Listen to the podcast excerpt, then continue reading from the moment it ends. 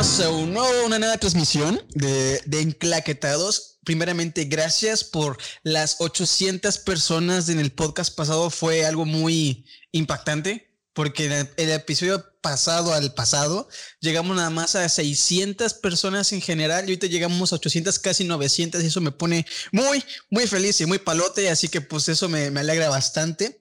Y bueno, en este tema, este, en, este, en esta transmisión, como no saben, no estoy solo, estoy con uno de mis buenos amigos, Sanfal. Hola, me presento, yo soy Alex, pero se van a referir hoy a mí como Sanfal. Me encuentran igual en todos lados como el Sanfal. Y pues muchas gracias, Beto, por tenerme, bueno, seguirme teniendo aquí en el podcast y aguantándome. Y espero que les agrade mucho el tema de hoy porque está bastante interesante. Y del otro lado tenemos a Jordan. Hola gente, ¿cómo están? Espero que estén muy bien. Ya vamos por el quinto capítulo. Y sí, bienvenido Sanfal, bienvenido Nigoche y bienvenidos a nuestros dos, eh, pues, ¿cómo le podría decir? Un invitado y otro que ya también está de base. Eh, pues si quieres presentarlos, adelante. Bienvenidos y disfruten el podcast. Ac- Cabe aclarar que el, la siguiente persona ha estado en, nuestros podcasts anteriores, pero ahorita no va a hablar mucho del tema porque pues le dio hueva, no quiso investigar del tema. El pobrecito, el Una pobre negrito este. Sí, sí, sí. Entonces va nada más a estar ahí de, de, de listener y va nada más a opinar y es este persona es Osvaldo. Hola a todos, sí, pues como dice este Beto, la verdad no preparé nada de tema hoy. Qué irresponsable Aquí tú. ¿no? andaré, aquí andaré de intruso. No, irre- irresponsable Beto. Oye, oye, oye eso, oye eso. Para los que no saben, nos mandó el tema dos horas antes. Oigan, oye esa Oh, mamá. Ya, váyanse la vez, no es cierto. Se los mandé un día antes. Y no Sí, era tan sí, sí. Apenas ahorita que me metí la llamada me enteré de que íbamos a hablar. Convéncete de eso. bueno, pues aquí va a estar Osvaldo. Ah, bueno, Igual, gracias por seguirme soportando aquí. nombre es a toda madre placer. planeta. Y bueno, Osvaldo va a estar aquí de, de, de opi- va a opinar, va a ser un interventor, va a dar su punto de vista, ya que es bastante conocedor. ¿Eh? ¿Qué dijo? Opinólogo.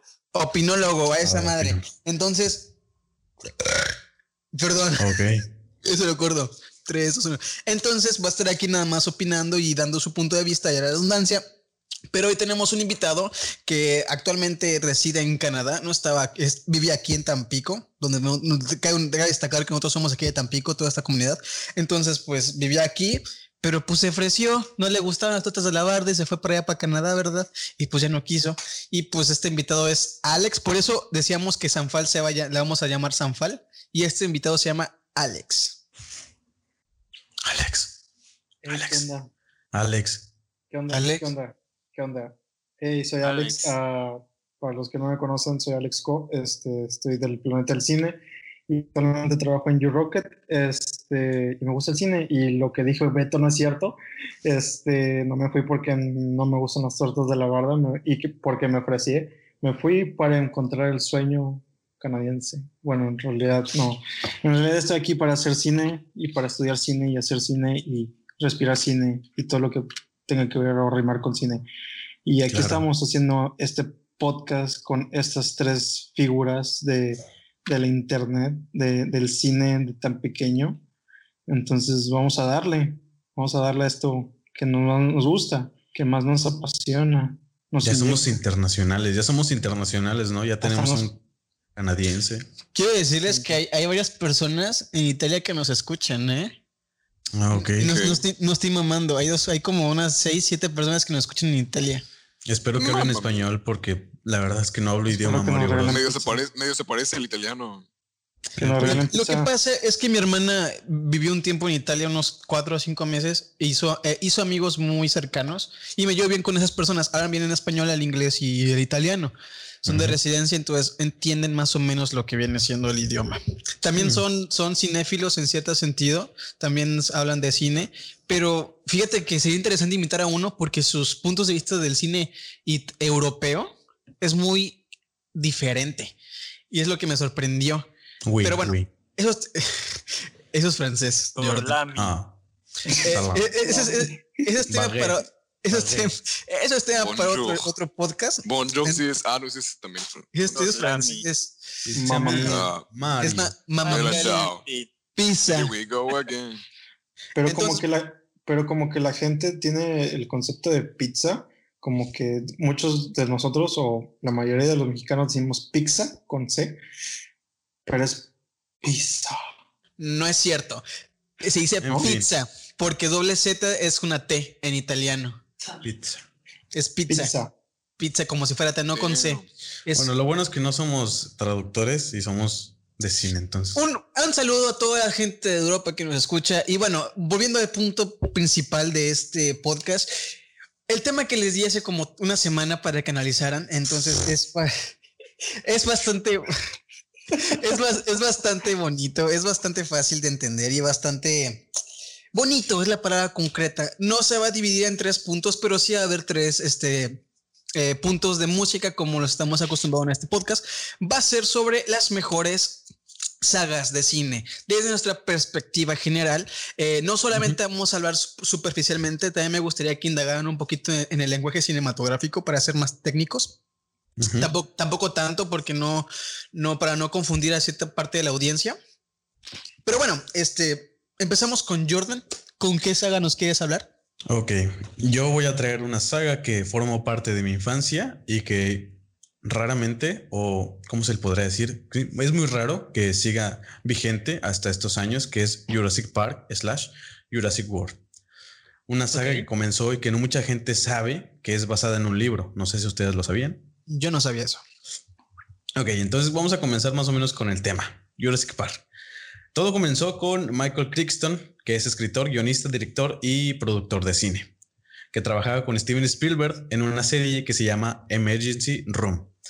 Eh, Alright. él guionizando y Steven Spielberg pues era el productor de la serie. Steven Spielberg estaba muy interesado en el trabajo de este escritor, tanto que estaba muy insistente en esos años, que eran los 90, eh, en saber cuál era su siguiente libro, cuál era este, qué era lo siguiente que iba a escribir, ¿no?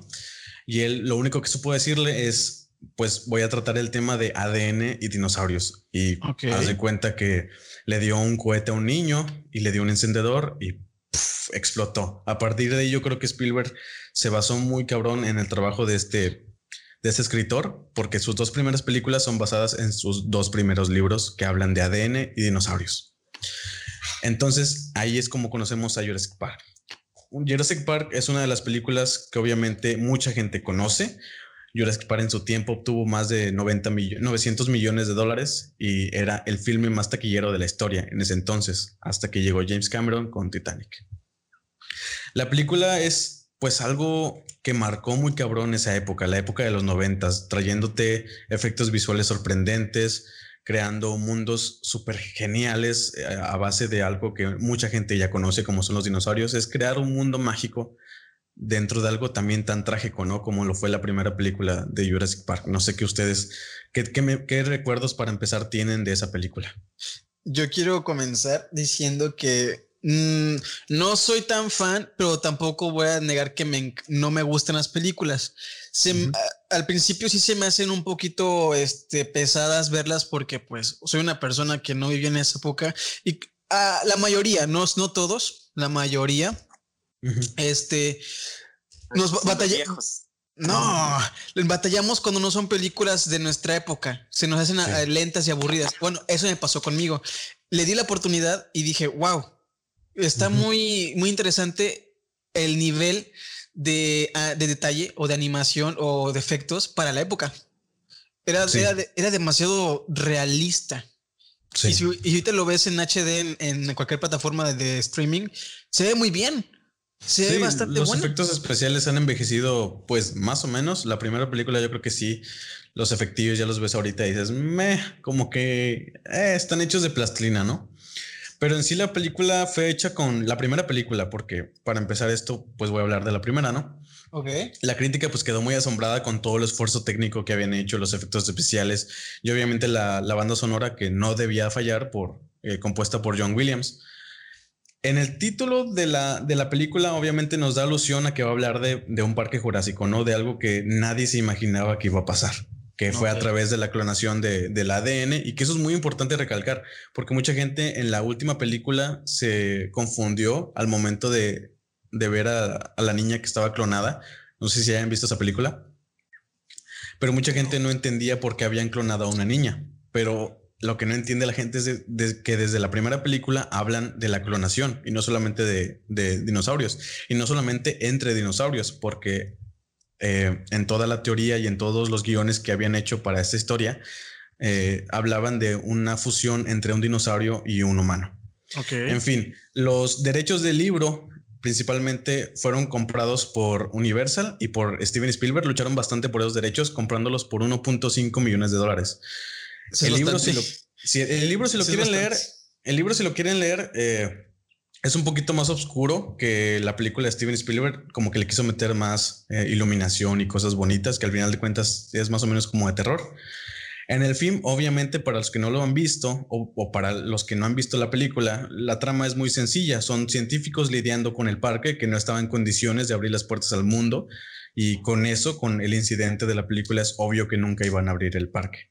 Eh, también habla del el dueño del parque y su hijo, que tiene como una subtrama pequeña que obviamente no llega a nada en las secuelas y que es muy, muy aburrida si la ves por ese lado y los protagonistas obviamente dentro del parque. Sam Neill interpretando a Alan Grant y que es un papel que rechazó William Hurt y Harrison Ford. Tenemos a Laura, Laura Dern. Ajá, o sea, él, él se negó a no, a no participar en la película.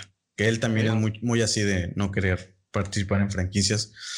Laura Dern, que la vimos, eh, o bueno, que yo la vi por última vez en, creo que era Star Wars, creo que la 7 o la 8, no me acuerdo, creo que ahí participó ella. Ok. Eh, tenemos a Jeff Goldblum. ¿Mande? ¿Cómo? En Maria ah, Story. creo que fue la 8. matrimonio. Ajá. La vimos en Historias de un matrimonio. Para, e, era la, la, abogada. Para la gente que no lo ubica, pero más joven, obviamente. Bajo la misma estrella. Y a Samuel L. Jackson, que mucha gente no sabía que Samuel L. Jackson participó en esa película, pero ahí está.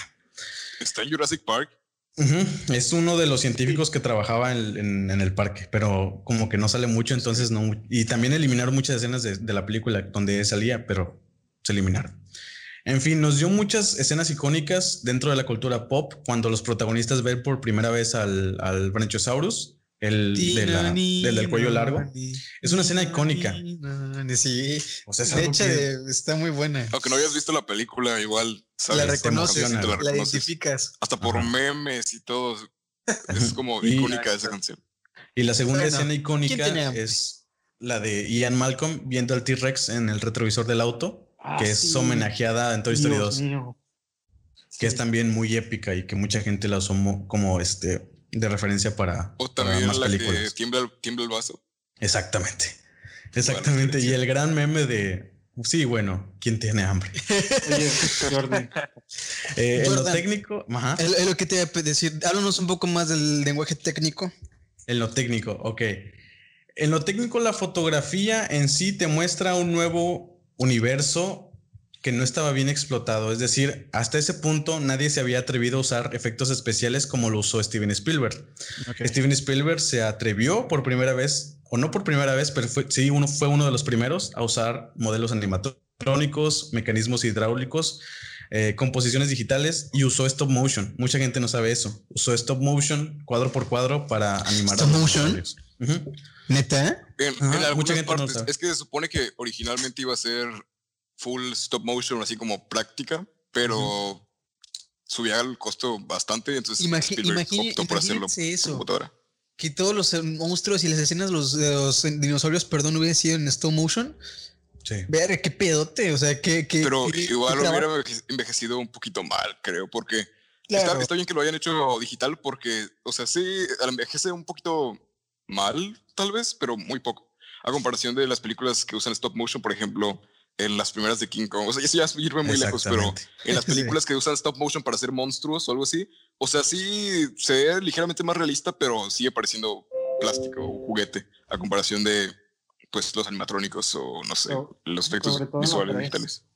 Sobre todo en la 3, en la, en la 3 se nota mucho el que, que usan mucho el stop motion, pero se nota bastante, o sea, no, no es como, como, dice, como comentó Jordi, que, que a veces los efectos de, de, esa época este, se veían un poquito más desarrollados. Eh, voy a poner un ejemplo, como no tiene nada que ver con Jurassic Park, pero es eh, en el término de los efectos, cuando no sé si vieron Hulk de Ang Lee, la del 2000. Ah, sí.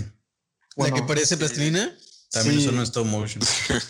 O sea, Usaron no stop es- motion. No es stop motion, pero a lo que yo me refiero son los efectos, los efectos de aquella época, cómo, cómo han avanzado en cuestión de, de- stop motion, de, de animatronics, de, de todo lo que conlleva todo, todo esto para crear. Y para ser del 2002 y de esas épocas, están muy bien. O sea, digo, en la, en la- en la trilogía nueva, no sé si vayas a comentarlo, es de que también usan los, los efectos prácticos, o sea, el stop motion tantito, no tanto, pero, pero al menos al menos respetan ese, es lo que Steven Spielberg hizo en original y eso está chido.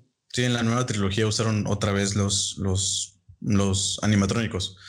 Lo ¿Qué usaron muy poquito. ¿Qué más vamos a Eh, comentar? bueno, de la primera película es eso. O sea, simplemente Steven Spielberg hasta ese punto quería hacer una película comercial, totalmente comercial. Él no tenía idea de que iba a llegar a ser lo que llegó a ser hoy. ¿Sí me de culto, entienden? vaya. Sí, exactamente. O sea, no era, no era algo que él quería como un arte completamente o quería una, una octava maravilla con esa película. Lo que él quería era mostrar Dinero. una buena idea y, y y generar dinero. Eso fue la causa de la secuela, que fue El Mundo Perdido, que es una de las peores secuelas que he visto en toda mi vida. Es, eh, no quiero hablar de esa secuela, Yo pero para la gente que nos está escuchando, es de las peores secuelas que, que, que hizo. Para, para empezar, él, No es cierto. Steven Spielberg, mande. No es cierto, no es de las peores secuelas. Es de la peor, güey. Para empezar, y te voy a explicar más o menos ¿Por por qué, qué. ¿Por qué no te gusta, Verdi? Porque a mí sí, Sí, me gusta. sí. A mí no me gusta porque sí, no es el llegaron a- salseo. A ver. Ajá. a ver, Para mí no me La- gusta la tercera porque no la llegaron en, no, no, o sea, la justificación Alex, de irse que a otra- Jordan. La justificación más tonta que pudieron hacer es crear una segunda isla, la isla Sorna. O sea, no tiene justificación alguna que mandes dinosaurios a vivir a ese lugar sabiendo que en cualquier momento los dinosaurios se iban a ir de ese lugar. O sea, no puedes, no puedes solamente justificar ese acto porque sí.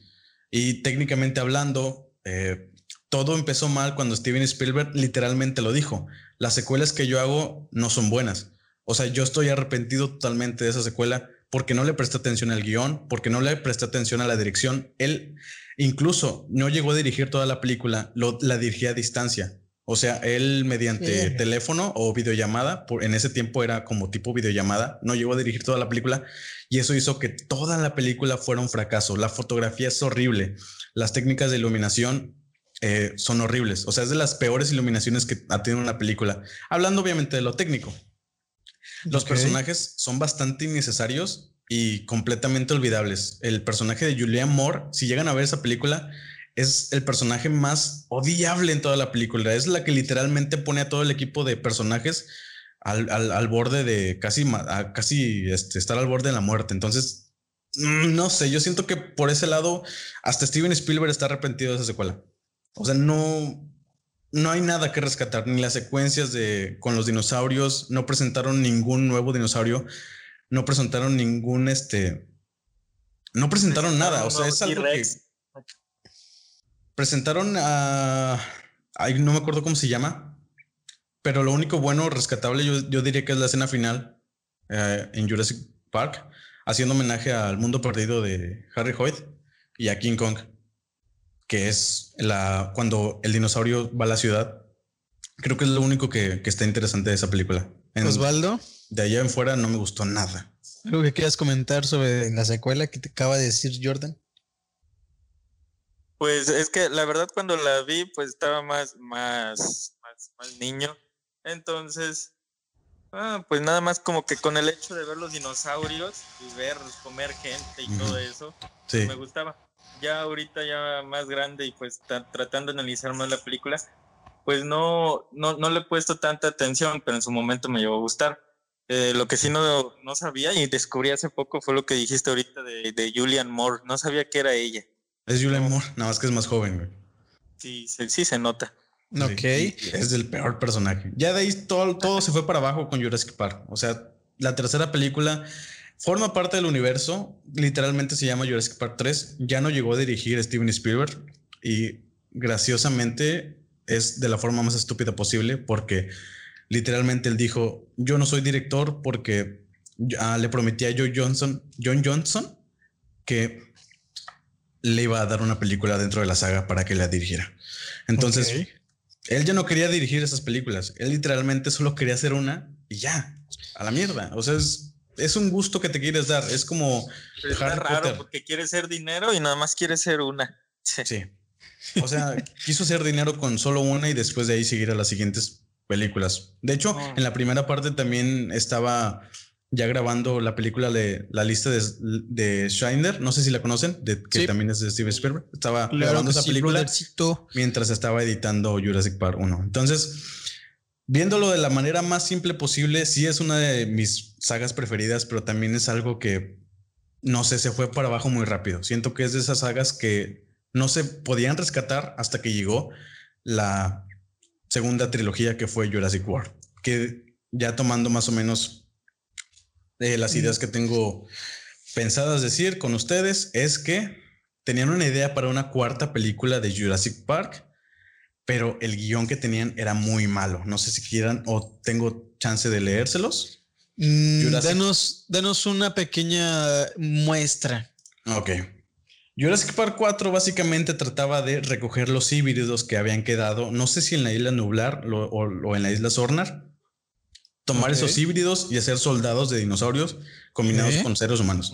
¿Eh? Li- Literalmente, en 2004, la idea de una cuarta película, que es lo que les estoy diciendo, perdón, 2002, tenían el guion, todo listo para grabar esa idea. O sea, es- tenían todo listo para convertir a Jurassic Park en algo más, más terrorífico, más, más raro, ¿no? Ajá, de hecho. Pero Steven Spielberg no estaba de acuerdo con el giro que le querían dar. O sea, él les arrebató, les arrebató esa idea y hizo algo menos complicado, que fue lo que nos presentaron en Jurassic World.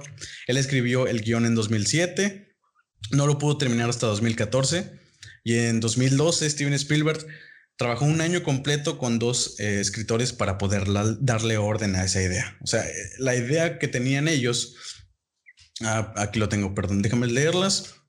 Ok, en Jurassic World, el protagonista Owen Grady tiene un parecido con el protagonista de Jurassic Park. Él también posee un entrenamiento militar y también es contratado para adiestrar e investigar las conductas de los Raptors. Eso sí lo han Ajá. visto, ¿verdad? Sí, claro. Si comparamos el guion de Jurassic Park 4 con Jurassic World El Reino Caído, descubrimos que las dos tienen una estructura similar. Las dos historias comienzan en las ruinas del antiguo Parque Jurásico y la atracción se traslada a una mansión gigantesca de un rico excéntrico, que es más o menos el guion que tenían para la 4. El director, o sea, esto no es simple especulación, literalmente el director de la, la siguiente... Lo de- confirmó. lo confirmó, admitió que había leído el guion de los escritores de esa película para Jurassic Park 4 durante el desarrollo de Jurassic World y agregó que le gustaron las ideas, pero que no podían ser así. O sea, en la versión se incluían versiones híbridas de dinosaurios con humanos. No mames. Entonces, Me suena la bastante. saga, la saga literalmente se fue a la mierda después de que no pudieron crear una buena historia a partir de los libros. Entonces no quería hablar mal de mi saga preferida, pero al mismo tiempo siento que le pueden dar mucho más empuje a no ser solamente un cine comercial, ¿sí me entienden? A, ser mucho más allá.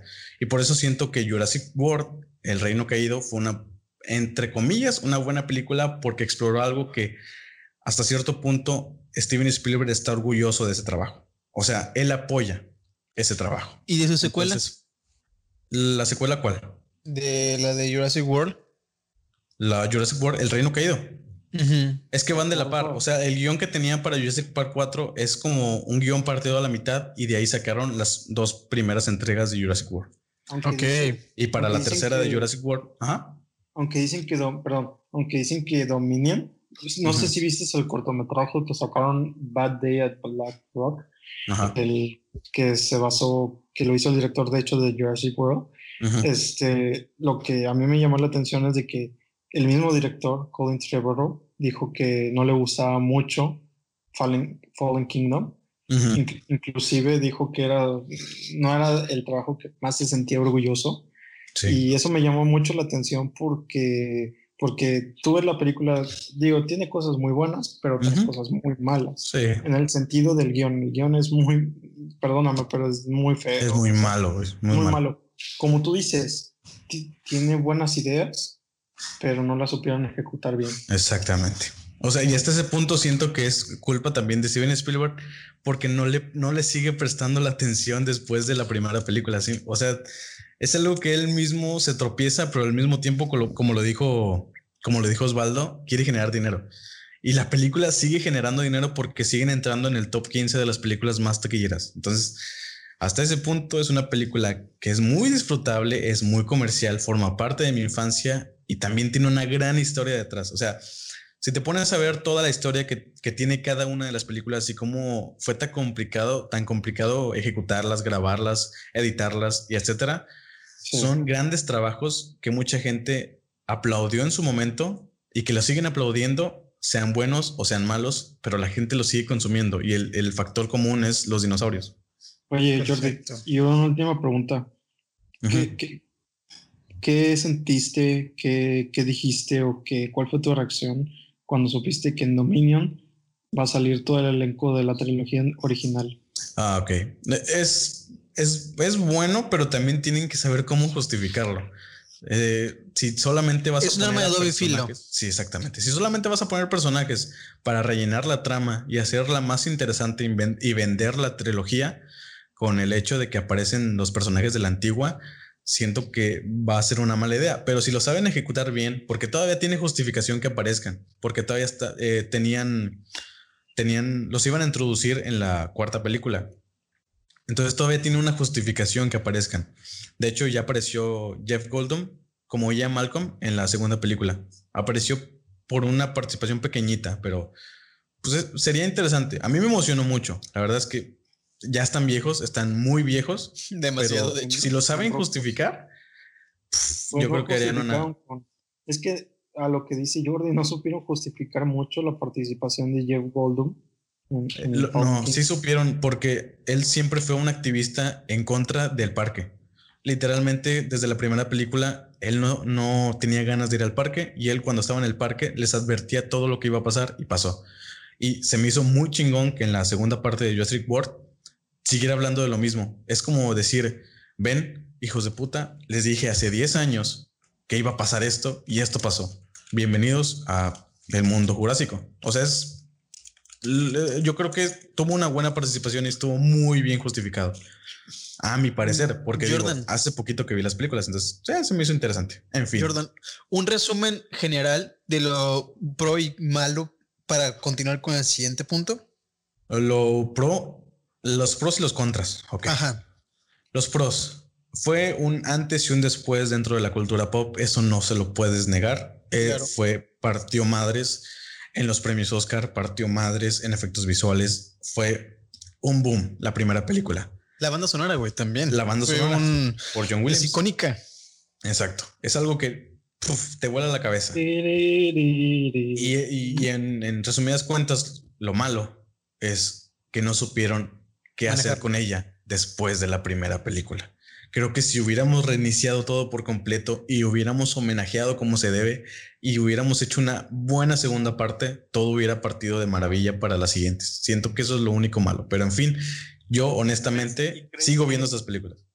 Osvaldo. ¿Y crees que haya que hubiera sido posible que se quedara solamente con una sola película, esa historia?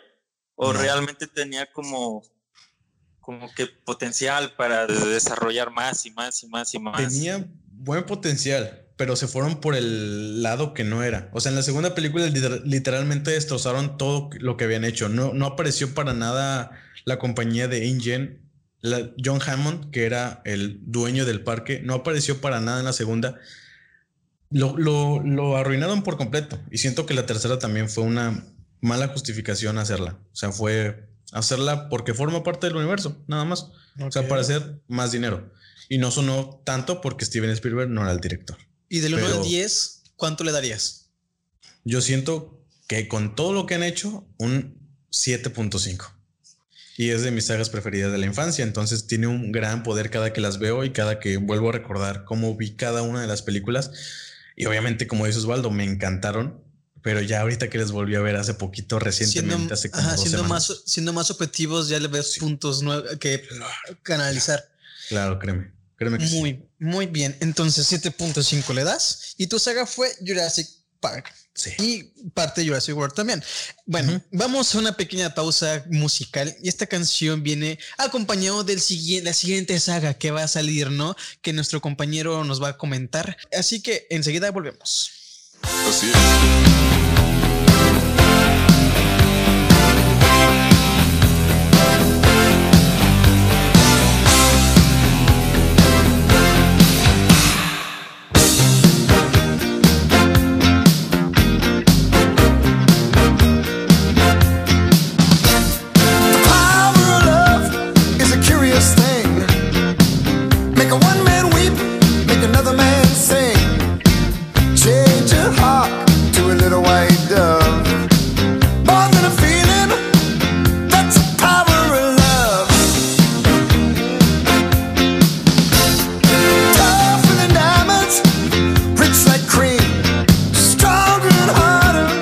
A bad girl's dream.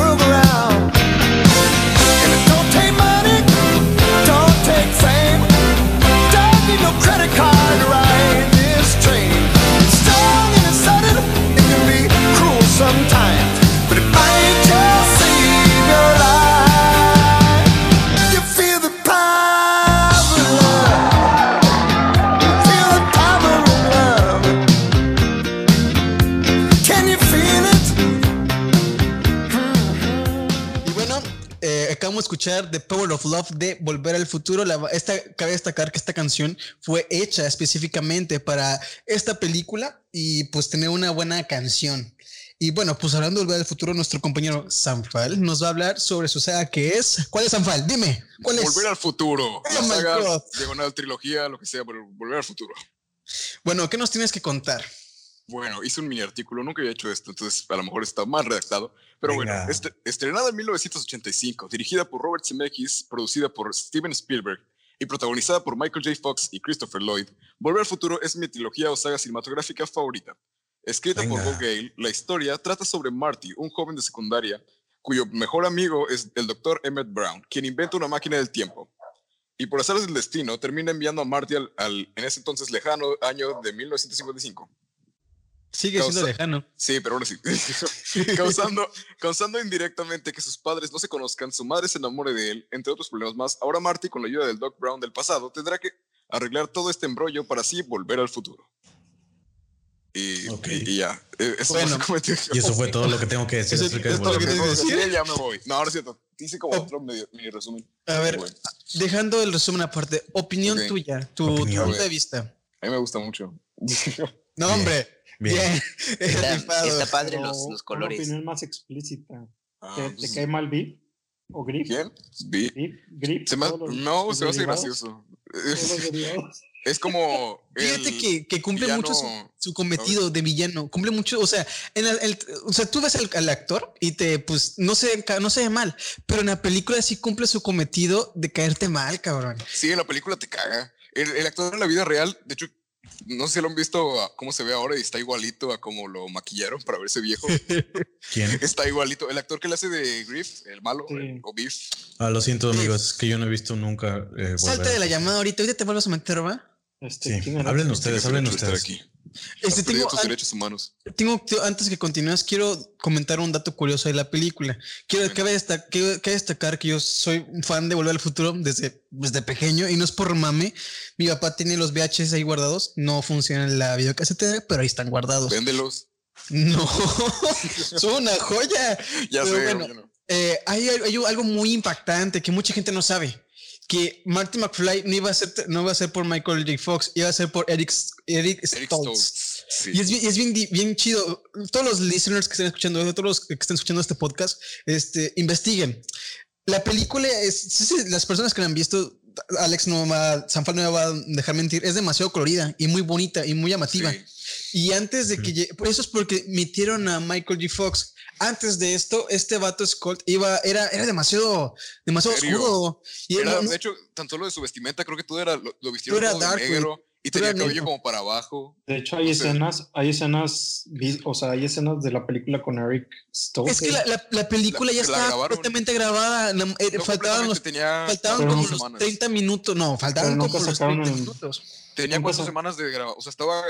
Es que mira, Michael J. Fox iba a ser, desde un principio iba a ser Marty McFly. O lo no tenían podía. planeado así. Pero como Michael J. Fox en ese entonces estaba trabajando en. Una serie, en, ¿no? En una serie Family Ties, Lazos de Familia, Ándale. como sea. En esa serie. Entonces, pues tenía complicaciones de agenda y todo. Entonces, Spielberg y CMX y Bob Gale, todos lo de la producción, dijeron: No, pues chale, queríamos a Michael J. Fox, pero a ver, con otro chavo. Y eligieron a el Eric Stoltz para grabarla. Y dijeron: Sí, ya, hombre, ya, ya, ¿qué tiene? Y lo empezaron a grabar y ya tenían cuatro semanas de, graba- de, de filmación. Tenían grabado los primeros 35 minutos. Porque está grabado cuando están en lo del carro, cuando están en la Ajá. máquina, están cuando llega a 1955. la cuando- cafetería. o sea, está tal. todo grabado. Lo Todo malo, lo, lo malo es que el material no está, o sea, no todo el material que fue grabado está en internet y nada más como poquitas partes, escenas, por ejemplo, está la escena de cuando está De la cafetería. en la de- cafetería con... con Están los el primeros, carro. están nada más primeros flashbacks de los primeros 35 minutos. Es lo que acabo de comentar.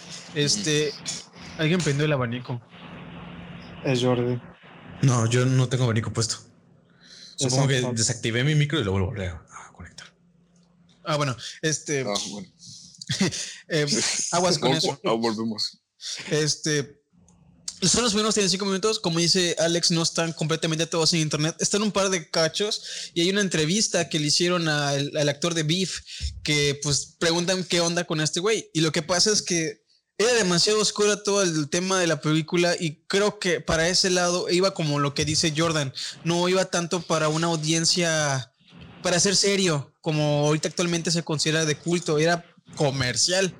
Es que se divertían, güey, haciendo las películas. Es que era una comedia. Bueno, De- se- es una comedia. Intentaba ser una com- sí, es una comedia de ciencia ficción que mezcla también ahí como medio comedia romántica y, y aventura y acción. Es una mezcla de géneros, pero está muy bien lograda. Y, y sí, no, no veo, no me imagino a alguien más haciéndole a Marty McFly que no sea Michael J. Fox. No, no se Por puede. dos. A, a lo mejor ahorita están todos ahí con, con el mame de, ay, es que Tom Holland haciéndole de Marty McFly, pero no, No. no funciona. Tal vez por el video ese de. ¿Cómo se llama la. El, El efecto, el o sea, efecto el este? efecto que No se le acuerdo, pero encima. el efecto es. No más por el video este. Ya todos estaban alborotados de que sí, que hagan una 4 con Michael. Con Michael. No. Con eh, Tom Holland y Robert Downey Jr. No. Pero la gente se Ni, si- confundió ni mucho. siquiera un, Pero la ni gente- siquiera un remake, güey. No, no, no, no. Pero la gente se confundió mucho porque eso ni siquiera es una escena, es un deep. Es un deep. Es un deepfake, deepfake. Sí, por eso Es lo que estoy escena- dici- es lo que estoy una- diciendo. Es, la cara, es un efecto o algo así, un programa que le pusieron la cara de Tom Holland Ah, es encima lo- del video este. Lo malo es que la gente se lo tomó muy en serio y empezó a generar rumores de que iba a haber un, un remake con estos dos. Digo, no sé, no es, no es una mala idea, pero, pero sería, pero, pero sí es como un insulto para Sí, nosotros. eso sí que- es una mala idea. O De sea, hecho, es una mala idea. Desde Tom donde lo Holland- veas, sí, es una mala idea. O sea, Lo sí, ven desde el punto de como un ejecutivo de. de ah, o sea, de desde el punto de venta comercial, no es una mala idea, pero es una mala idea como, no sé, como para el público en general que no ve nada más el tan dinero. solo. El, el fandom de Volver al Futuro, chácanlo, está muy heavy. O sea, está muy cabrón el Y fandom. todos nos emperraríamos al ver a alguien más que no sea Christopher Y de- Lloyd como Y de hecho, ¿Hablaste de está- fanbase? ¿eh? tiene fanbase y está tiene bastante, Eh. bastante fanbase. Demasiado. No, si hablamos de fanbase que, que, que odian que hagan remakes o cosas así, y Star Wars se los lleva de carrilla. Ah, pero sí, estamos hablando ahorita de Volver al Volver Futuro. Sí, por eso Sí, pero comparándolos. Ah, comparándolos. sí. el punto es. Que ejemplo, hasta el mismo Tom Holland dijo que la Volver al Futuro es perfecta, no la tocaría. Y creo que sí le, Imagínate. ofreci- sí le llegaron a ofrecer. Eh, En porque eh, en, la pregu- en, la, en la primera de Onward este, le comentan qué onda con las pláticas, porque hubo un, hubo un pequeño comentario en la, según Tom Holland, ¿verdad? Y dice que no, que la, la película es perfecta y no es fan. Y yo dije, este vato puede ser, no me, no me puede gustar como Spider-Man, pero se ganó mi respeto, porque Spider-Man. entendió. Tu colo. Bueno, continúa. Continúa. Bueno, este, ¿en qué me quedé? En que Era todo, era Ok. todo. Muchas Sí, gracias. no, no era todo. Tengo En aquí un cachillo escrito. Bueno, este, la historia de esta película se le ocurrió al guionista Bob Gale en un viaje que hizo a la casa de sus padres, en el que encontró el viejo anu- anuario de su padre y se preguntó a sí mismo si su padre y él hubieran sido amigos de haberse conocido en la escuela. Gale le contó su idea a Robert Zemeckis, el director de la película, y estuvieron mucho tiempo buscando un estudio para producirla, siendo rechazados en múltiples ocasiones, hasta que Universal por fin se animó a realizar la película que ahora es de culto y pues esta decisión le dio a hizo que Universal obtuviera de una inversión de 19 millones, o sea, a comparación de los blockbusters de ahora es casi nada. Con eso fue lo que costó y lo que recaudó en taquilla fue la primera película fue más de 300 millones. Dos O sea, datos curiosos. Dos datos curiosos, rapiditos. Uno, fue rechazado muy, muy cabrón por porque Disney. no era muy oscura y porque por algunos porque era muy rara y por otros porque no era suficientemente Exacto, rara. ejemplo, Disney no la, no la aceptó porque veía de que muy mal de que su mamá se enamorara de su hijo. Y es cabrón, es una trama muy sí, extraña. o sea pero si lo que- explicas así si lo dices así literalmente si te das cuenta y dices ah Ajá, caray. pero, pero- pero si me lo ves imagino- en la película Creo que no. Me imagino que no sabe que era su mamá, ¿no? no no sabe no, no, no, no, o sea, es, Es como el episodio de película. Riz, güey. Ándale, Como el exacto. episodio de Riz. Oigan, oigan, o como en Oigan. Futurama que el vato se hace su propio abuelo el Fry Cierto. bueno no sé si lo vieron pero Sí, sí, Y otro dato curioso es que desde, o sea, es la primera película, bueno, de- en aquella época, que, con, que para ser del género de ciencia ficción o ser un género que pues casi nadie tocaba o pues está, estereopi- está estereotipizado como chingado se diga, pero estereotipado ese pedo. Eh, los viajes en el tiempo es un- sabemos que es un tema muy cabrón. Y obviamente hay muchas inconsistencias en la película, muchísimas. Pero fue, la- fue de las pioneras en tocar ese tipo de temas bien para que la gente los pudiera digerir. Porque pues si vas al cine vas a disfrutar la película. O como nosotros que somos ya bastantes frikis en el sentido del cine, pues vamos y analizamos más cosas. Pero si le pones la película, no sé, a mi abuela o a mi papá, que no son apegados al, medio- al medio, la disfrutan y la entienden.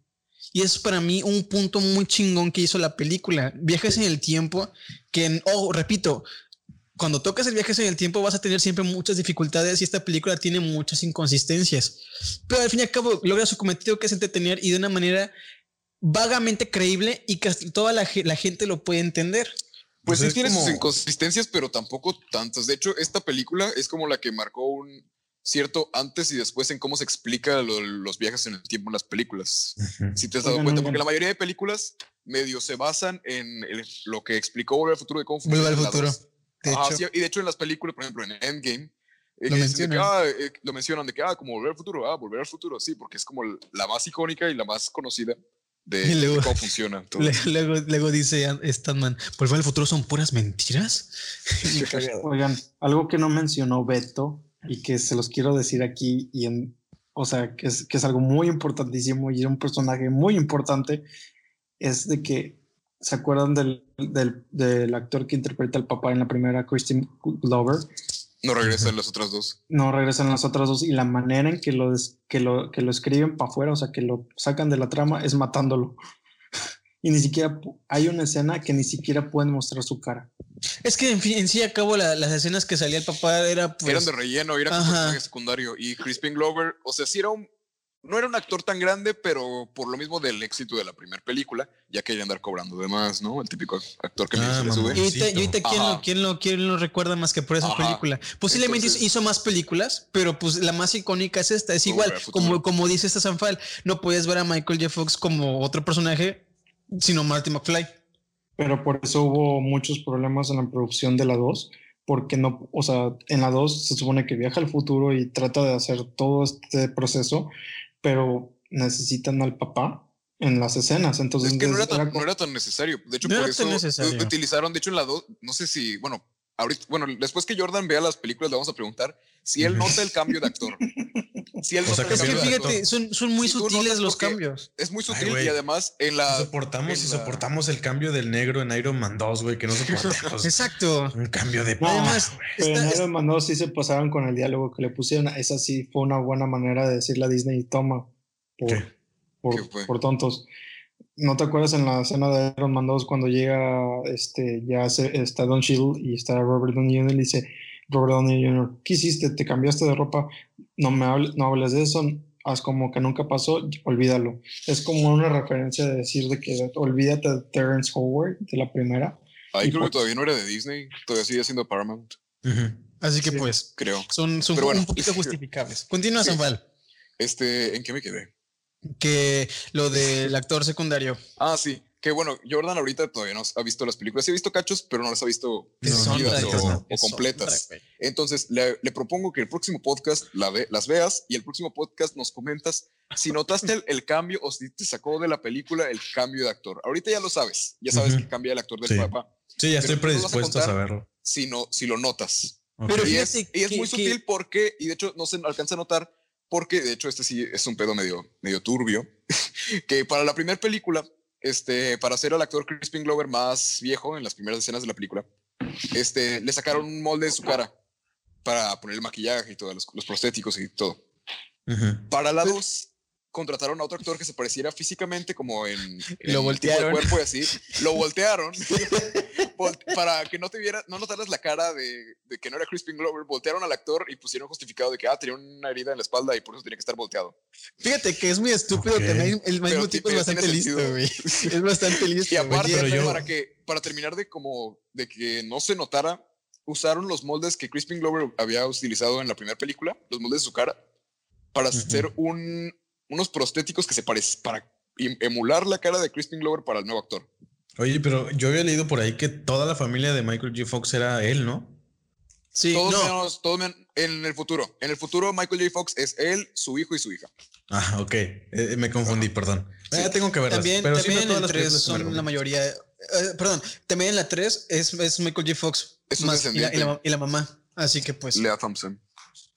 Eh, pues algo sí, más. ah, una hablando, buena de, recomendación. Hablando de temas más de lenguaje más cinemático, ¿algo que quieras comentar, Sanfal?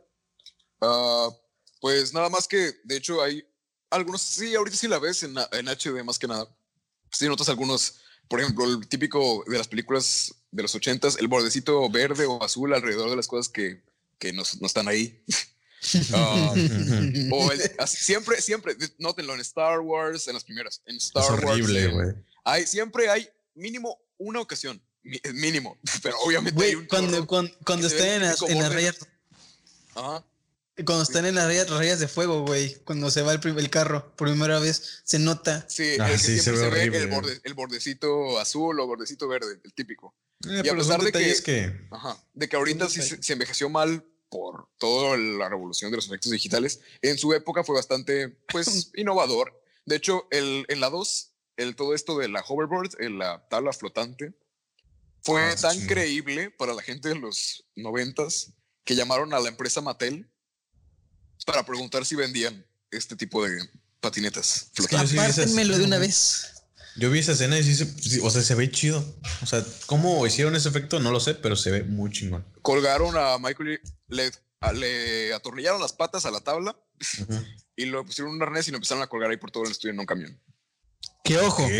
La, la ciudad, la ciudad de, de Volver al Futuro es un estudio de Universal. es Porque un no, set que- de Universal. Ajá. porque no querían, o sea, la- la- la- las ciudades, por así decirlo, que tenían planeados, que ahorita perdónenme, no me acuerdo de cuáles eran las seleccionadas o las pro- protestas para poder usarlas. No querían, porque para empezar, era muy complicado que volver a reestructurar en el pa- para hacerla del pasado y después ensuciarla para que sea el presente o en el futuro hacerlas muy modernas, eh, entre muchas comillas. Entonces, ¿qué dijeron? Pues un set de Universal y al final, pues está súper bien. De ahí se basan las tres películas. Es el mismo set. Que fue por Ah, lo sí. mismo, ¿no? Por el presupuesto que le habían dado, que era Ah, muy que es bajo. 19 millones, bueno, casi, casi 20, pero Ujú. la super recaudación que tuvo. Y además, el, Sí, para, imagino. que, para que noten que sí es un mismo estudio de Universal, aparte de estar en las tres películas de Volver al Futuro, Están combinadas con está otras, ¿no? En, con otras. En Gremlins, las, en la primera, la segunda es en Nueva York, pero la primera, la ciudad, no me acuerdo el nombre de cómo se llamaba, pero en la ciudad en la que se desenvuelve todo este el problema de los gremlins, es la misma, es el mismo set, se ve la torre del reloj, se ve todo, pero está como Ah. nevado. O sea, de hecho, la primera, la escena de título donde dice gremlins y todo, el- es tal cual el set, lo puedes reconocer misma. fácilmente. Es la misma, nada más que está con nieve. Que los Gremlins también son de Steven Spielberg. Y ¿Se está dan todo cuenta está que las, películas ochenteras, la mayoría buenas, son de mayorías- Steven Spielberg. Todo, güey. Steven creó. Spielberg dominaba, güey, todo. O sea, era como algo místico, algo de, güey, ¿qué vas a ver? No, voy a ver los Gremlins. No mames, es Steven. O sea, era como Marvel, güey. O sea, En su Steven época. Spielberg era el Marvel de los 90. Sanfal, este, eh, al- ah, hablando, de ahorita que comentamos, la- a la mayoría no le gusta volver al futuro 3. ¿Tú qué opinas de esa película? Ah, pues no, no pienso que es mala. Siento que es una buena conclusión. O sea, para las, para las tres películas, o sea, para, si lo contamos como una trilogía en sí, o sea, como si fuera una película larga, una miniserie o algo, es una buena conclusión. Aunque si viene, eh, es un poco baja a comparación de la dos, que es como, es como el Imperio contraataca. Es la que más me gusta, güey. La, la, la 3 está buena, o sea, no digo Está que sea una chida, mala güey, película. está muy buena. chida, tiene todo el aspecto de western y todo, pero como la- las otras dos tienen ese aspecto de ciencia ficción y está muy mar- más marcado en la 2. Ya después era la 3 que sí tiene lo de la máquina del tiempo y el tren volador del futuro y todo eso, Gracias. pero pero es un western en la mayoría de la película Es un- y a está bastante. personal, Ajá. los westerns no, no me llaman mucho la atención. Fíjate, yo estoy igual que tú, pero fíjate que me gusta mucho el cine que hace Clint Eastwood, que de hecho está súper basadísimo Está- en las sí. películas de Clint. Hasta el mismo vato hace que dice que es Clint Eastwood. Sí. Entonces, fíjate que me gusta mucho la estética porque, pues, para hacer una película en teoría, en teoría, de ser de ciencia ficción, la adaptan bastante bien para ser un western y está bastante bien hecha. Es Obviamente que com- sacrifican le- todo lo de ciencia ficción. Ajá, lo que es que- lo combi- lo combinan con la máquina del tiempo y Ah, todo sí. eso. O sea, está bien hecho. O sea, no, no es la, la mejor, la mejor combinación, pero lo hacen bien, lo hacen decente. Sí, es una, es, una buen, es una buena película. No se parece tanto a lo que ya te habían establecido en la 1 y en la 2. Más en la 2, que es el futuro y luego el futuro distópico y luego que regresan. De hecho, por eso me encanta la 2. Y aparte por el final abierto. Origi- de hecho, no sé si sabían, pero originalmente la 1, bueno, algo así leí. La 1 no tenía el típico, ahora, que ahora es icónico, el continuará de la primera. Al final no lo tenía en la versión de cines. Solo Después ahí. agregaron, ¿no? Ajá, lo agregaron en el- la edición creo que de VHS, pero como gag. Así de que, ah, nunca la vamos a hacer. Pero, oh, sorpresa. Recaudó 300 millones de dólares en. Entonces ahí va la dijo, segunda. sí va a haber. Sanfal, Eh. Sanfal. Y, y lo que mencionabas de tu emoción por la 2, ¿a poco no te emocionaste cuando salió la Pepsi Perfect que la sacó Cinemex? No la conseguí, no la conseguí. Yo sigo traumado porque quisiera verla al porque yo sí la tengo. cállate. Este, yo quería ir a verla, quería ir a verla al cine, pero se agotaron las, las entradas porque es volver al futuro. Y aparte hay gente que ahí bien poser que no nada que ver. Pero bueno, Pero, entonces pero fíjate, se- a, a mí no me gusta la 2. No me gusta. ¿Por qué? no, La 2, ¿por fíjate, qué? Les voy a comentar rápido para ir concluyendo con San Yo les dije que las secuelas de Steven Spielberg son malas. No es de Steven Spielberg. Es, no es de de Steven. Spielberg. Pero ahorita va. No me gusta la 2 porque fíjate, me gusta mucho el concepto de la primera. Me, me llamó mucho la atención. La, ahí te va. Esto ya es fanatismo mío y muy, muy, muy fuera de lo, de lo serio y de lo argumentativo. Modo, ajá. Modo veto, o sea, modo veto de que pues mis caprichos, ¿no? Entonces, no me gusta porque pues nos muestran, ¿cuánto será? ¿10, 15 minutos el futuro? Y después nos retomamos al pasado de la primera película. Es que como tal, el futuro es como lo, lo chido, pero es- está chido porque es poquito. Fíjate O sea, que si no, toda la pues, película, digo, no, la o película sea, hubiera sido en el futuro, eh, le quita lo, bueno, para mí, le quitaría, porque ¿cómo envejeció? Porque ya estamos en 2020, teóricamente, en teoría, hace cinco años Marty McFly hubiera venido y nada, no ha salido Jaws 19.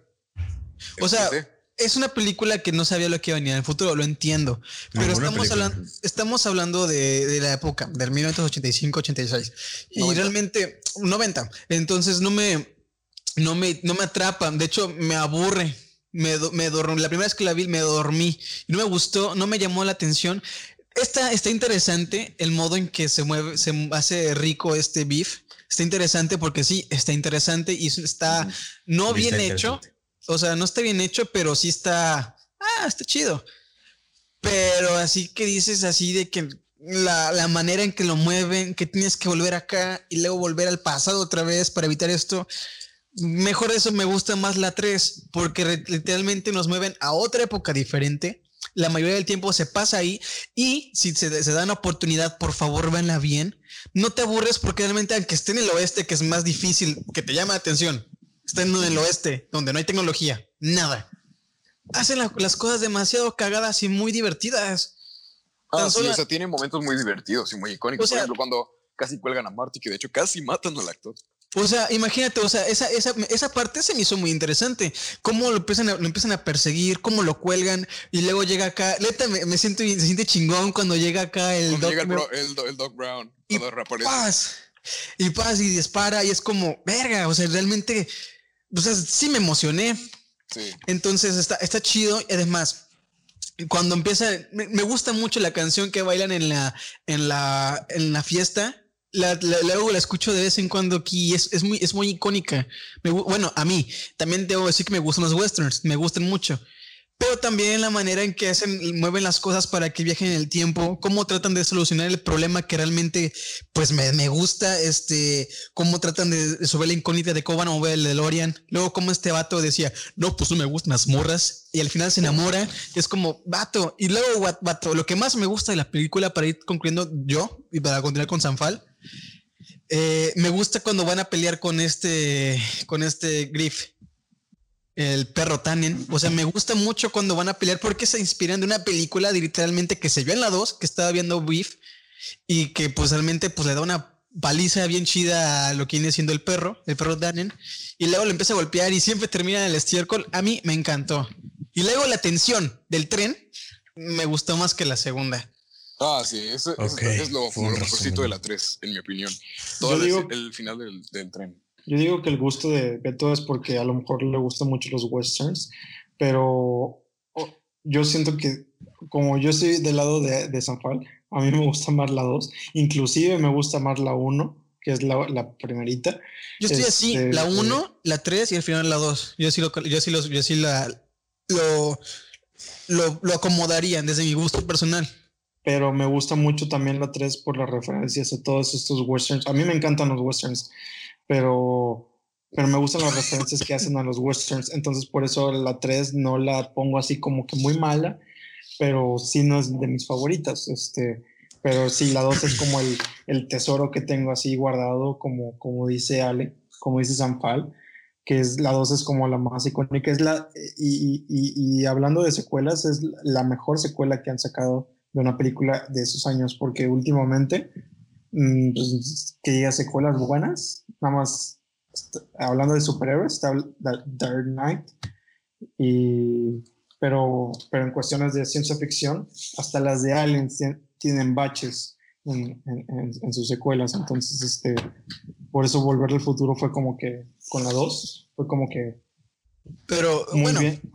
O sea, Eso es sí, cada quien sus gustos, güey. exacto. Sí, depende. O sea, para mí en lo personal, la, no, no puedo decir de que, ah, la la, el top 3. No, a mí me encantan la 1 y la 2 por igual y la 3 es como el, el número 2.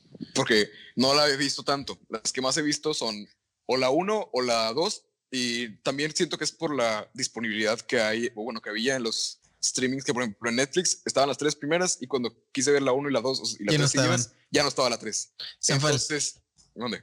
quédate a mi casa, unas palomitas, unos chetos, Estamos una coquilla. Pues por Zoom, güey. con cubrebocas, Ah, por favor. Con cubrebocas y a dos metros. Pero- antibacterial. Sanfal, este, del 1 al 10, ¿cuen- ¿cómo la catalogarías la, la trilogía? Ah, la primera es un 10. La primera es perfecta. No, no, no, la, trilogía en, Ah, la trilogía sí, en general. ajá. ah, 9, 9.5. Tiene, ¿Pros y contras? sí, pros y contras. Pros es una muy buena historia, a pesar de que los personajes, porque no sé si lo han notado, son bastante unidimensionales, no tiene tanto cambio. De- o sea, lo, como, como inicia Marty en la primera y como termina siendo en la 3, no hay tanto cambio. Sí tiene ese ligerillo ahí twist de que ya no le, le emperra que le digan gallina, pero no hay tanto cambio como. eh, de hecho, que creo que más. ah, tiene, En tiene más el Doc. desarrollo de personajes el Doc. El Doc, así es. Pero. Dato curioso, El. Doc cumple el mismo día que yo. Vas a ver. Bueno, entonces, eh, la película, a pesar de sus personajes que son Ah, bastante unidime- unidimensionales, la mayoría, te llega a, pues no sé, como que te relacionas bien con, con Marty, a pesar de que es una película ochentera, pues tiene ligero, esa lige- ligera, porque también tiene bastantes cosas marcadas de ochentas, pero tiene ligera atemporalidad de los personajes, que podrían ser un chico de, de acá, o sea, como de esta época, o así, no sé. Yo la siento como medio atemporal. Obvio tiene sus cosas de, de la época, pero para mí es así. La siento así, es especial. Ok, y este, algo que mm, quieras comentar de la película para finalizar. Nada más que si, tiene, si se consideran fans del cine, tienen que haberlas visto. no, no es indirecta para Jordan, te, te quiero mucho, amigo. No, homo. No. Este, pero sí, o sea, sí, de preferencia, si tienen la posibilidad de verlas, eh, si tienen Prime Video, que de hecho, eh, ya que nos patrocinen, ¿no? Mencionamos mucho Prime Video. No estaría mal que nos patrocinaran. Este, si tienen Prime Video o si, tiene, si las tienen en iTunes o, o de- en Google VHS, Play. como Beto, Google Play, en- como puedan, pero véanlas. Están Si muy no, buenas está una y- página llamada hackstore.net que no puedes vi está. Scooby. Buenos. Canva también. Este, pero bueno, si tienen la Hola. posibilidad, eh, véanlas. Están muy buenas. De preferencia, si, si les, no sé, si les duele el codo, la 1, con esa tienen. Pero si pueden darse el lujo, vean la 1, la 2, la 3. De preferencia estaría, estaría chido que las vieran seguidas. Y, y ya, Sí. es todo. Están muy buenas. Véanlas. Sí, yo las acabo de agregar a mi lista de Prime Video. Ya mañana las veo o pasado mañana. El fin de semana las, las- veo. Y les- Y bueno, este, ya concluimos con Alex y para continuar seguimos con la siguiente pieza musical que es Jack Sparrow.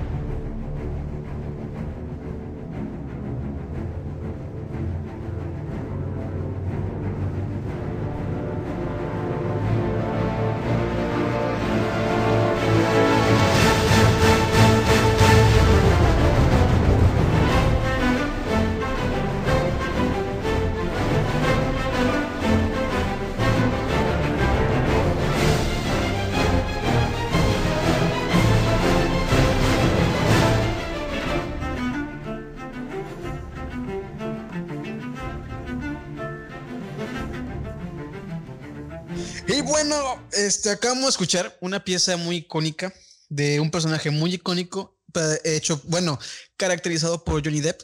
Y pues de eso nos va a hablar nuestro invitado, Alex Co, sobre la trilogía de Volver, de Volver al Futuro hoy, de Pirata al del Caribe. es que me encanta, me, voy- me voy a tatuar el 85, 85 millas por hora, 88 millas por hora, perdón, aquí en mi brazo. Pero bueno, Ay. Alex, coméntanos brevemente sobre Piratas del Caribe. Bueno, voy a, voy a empezar diciéndoles que Pirata del Caribe no es una franquicia perfecta, pero tampoco es la más odiada. Culera. Ah, culera, como, como dijo Jordi. Les voy a explicar brevemente. En los 14 años que han pasado desde el estreno de la, de la primera película, Wow. se, ha, se, ha dado, se ha dado por hecho que la franquicia de Pirata del Caribe es la mejor y la más exitosa, pero pues es cierto, pero a la vez no. Ojo, La del Rey Salazar, la de Salazar no está tan buena, ¿eh? No, está dos, Sí, tres, o- güey. Y Agua Misteriosa ay. tampoco. ah, ahí voy, ahí voy. Las buenas son las tres primeras, desde mi punto de Claro. Yo vista. no vi ninguna. Pues tú te ¿Cuántas sales van a la verga. Van Mira, cinco. ¿no?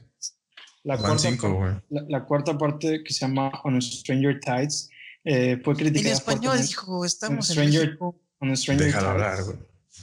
Fue criticada fuertemente y ha sido en gran parte olvidada. La de Los muertos no hablan cue- o cuentos Ujú. que no hablan, Pues, Dead Men Not lo- Tell No Tales. Así lo voy a decir. Porque no me sé lo, la neta no me sé el nombre en español. Los hombres muertos no cuentan No, cuentos. Eso. los hombres, algo así se llamaba así. Es los No, así se, debió, así se debió llamar, pero en español le pusieron un nombre todo raro, ¿no? Los discapacitados que no pueden ver, no saben tomar agua con popo. No. Ah, A ver, de- deja ver cómo se llama. no en lo que son buenas en esta franquicia. Entonces, siguiendo el tema, pero el plan original del director que se llama Gore Verbinski, el que iba originalmente a hacer la, la adaptación de Bioshock para el cine, Ajá. él concibió esta franquicia desde su punto, desde, desde la idea de, de generar un día, dijo, voy a ir a Disney a ver qué juego de atracción me encuentro, qué, qué, qué me, qué, qué hago, qué voy a, qué- en qué me voy a inspirar. Y para se hacer subió las tacitas de Dumbo. Y sí, y no, pero se subió a un parque, a, a un juego de atracción que en ese entonces no tenía ni una historia, no, no tenían personajes y la verdad este, no tenía así como que nada, era como un mundo feliz, te pones en un, en, en un, como en un bote y empiezas a explorar y te empiezan a poner canciones así y con efectos visuales, pero entonces el director dijo, oye, estaría padre hacer una, una película basada en esto. O sea, de ahí se basó, güey. O sea, de ahí sacó todas las películas. de ahí se basó. Mames, estaba drogado, güey. Y el escritor le dijo, exactamente, el, el Se escritor le metió borracho al ride ese de Disneylandia. Lo encontraron desnudo después de tres días. No, tampoco. Andaba bien Jack Sparrow. Lleno de ron a la lo, que vez. más me dio gra- lo que más me dio gracia es que el escritor estaba con él y le dijo, ¿cómo? O sea, vas a sacar una película con, con- sin una trama, sin personajes, basada en esto. Entonces fue cuando dijeron, sí, que se trata de piratas que luchan contra el mal y que no sé qué. Ah, bueno, y de ahí salió Jack Sparrow.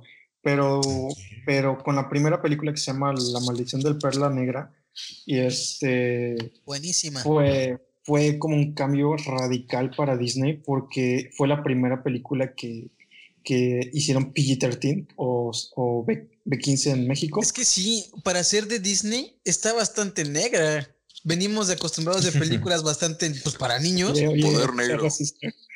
No, sean maduros, jóvenes, por favor. Oílo. Wakanda no, pero estamos, estamos acostumbrados de que Disney nos, Disney nos trataba de películas bastante para niños, la mayoría. Y pues Pirata del Caribe, yo al principio, yo no sabía que era Disney cuando estaba pequeño, no sabía. Porque pues este, este el estereotipo, ¿no? Disney, niños, Pirata del Caribe, vato borracho, pirata borracho, De muerto. hecho, cuenta, cuenta la leyenda que Johnny Depp no estaba casteado para ser Jack Sparrow, nada más estaba pedo y se metió al set y, y estaba medio encuerado y, y- y ya. Todo Y les de- gustó, y de les gustó la actuación, güey. Lo le grabaron, o sea, dijeron, hey, grábenlo, no, no lo detengan, graben todo lo que hace y salió la primera película. Pero- sí, O- ojo, al principio Johnny Depp ya era un nombre conocido. borracho.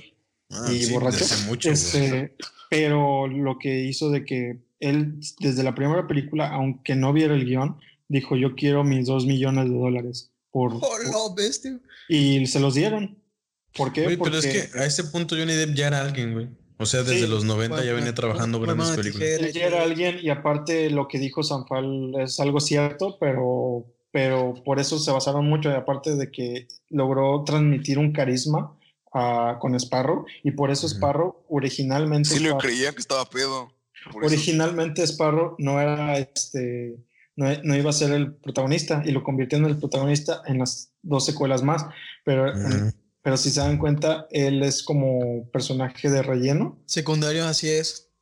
pero como vieron el éxito que generó, dijeron, no sabes qué, lo vamos a poner como protagonista, nos vale verga, y, y, este, y lo pusieron, y ya después contrataron a Keira Knightley, a, a- a este Orlando Bloom, pero originalmente tampoco Orlando Bloom, y esa historia no iba a ser para más, o sea, de hecho, con Pirata del Caribe 1 iban a concluir la historia, pero después dijeron, oye, ¿por qué, por qué no hacemos de esto una franquicia? Y tuvieron Pero- la excelente idea de expandir pero la ¿Te franquicia. das cuenta que lo extendieron de una manera muy buena hasta la 3? Sí, hasta la 3. Ahí Es voy, que, ahí- voy, ahí, voy a ese tema, porque es lo que yo digo. La 1 es como la que... El, cimie- el cimiento. el o sea, cimiento que marcó, hizo la diferencia de las películas oscuras en Disney.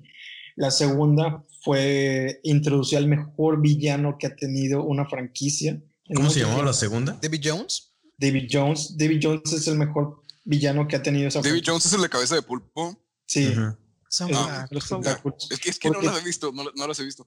Porque tiene un pasado, tiene, tiene una historia de origen muy interesante. Tiene un buen Bastante. trasfondo, tan solo con eso. Tiene un buen trasfondo y, aparte- buenas motivaciones. Y aparte, cool. y aparte los efectos que hicieron para David Jones revolucionaron Sí, aparte mucho. se ve chido. O sea, es más de Pausa. también. Pausa. Si ustedes ven, escu- es- eh, personas que escuchan el podcast, si ustedes van a Pirata del Caribe 3, no van a, y no se dan, no se enteran que es 2008, ¿no? Salió 2008. Los Sí, efectos ¿no? no envejecieron. O sea, o sea, no, no parece de película de 2008. Las, las peleas, David Jones desde la, la segunda, la, segunda película se ve tan eh, natural. Se Déjame ve, corregirte, Beto. La Ajá. primera es del 2003.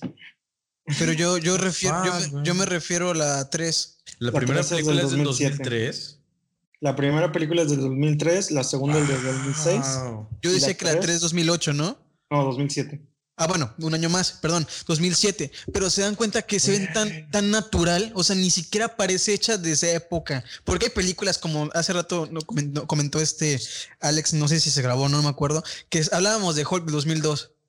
Se veía tan horrible. Ah, sí, lo comentaste, sí, cierto, perdón. Y ahorita estamos hablando de que esta película, pues, perdón, ya van casi dos horas de podcast. Es que Bueno. muy cabrón, güey. O sea, la, la- no, no, no tengo idea de quién escribió las historias, ni tampoco quién las dirigió, pero o sea, todo lo místico que pusieron alrededor de la historia, o sea, no daba para más, güey. Si me estás hablando de, de alguien que se basó en un parque temático, güey, es como Que ni decir, tenía personajes. o sea, Qué no tienes personajes, güey, no tienes historias, güey, te las creas de un, literalmente de culo de un videojuego, o sea, de un parque temático. Es, Y- es una obra, güey, o sea, es algo que nadie se podría atrever a hacer, güey. Y lo peor de todo es que demeritan el trabajo de esa persona, güey, porque honestamente las películas de esa franquicia, las cinco, son muy buenas. O sea, dentro de su mundo y dentro de su origen y todo lo que crearon desde cero, son muy buenas. O sea, las disfrutas, aunque no son lo máximo en guion y no son lo máximo en La dirección. 3 sí. Las La tres. sigues disfrutando, güey. No, y si se dan cuenta, la 3, la 3 Es el- una la joya tres- esa película, la- güey. La, la 3 es una joya de principio a fin. Es que Pero, yo tenía, yo pero, tenía pero- entendido que se iba a acabar ahí, ¿no? Se supone que iban a llegar hasta la 3 y No. por eso Sí, hicieron- iban a llegar hicieron hasta la- el- iban a hacer el, el la, la gran catarsis de la película. Y perdón que interrumpa, pero corrígeme. El que hizo la banda sonora es este. Zimmer, eh, ¿Cómo? Zimmer.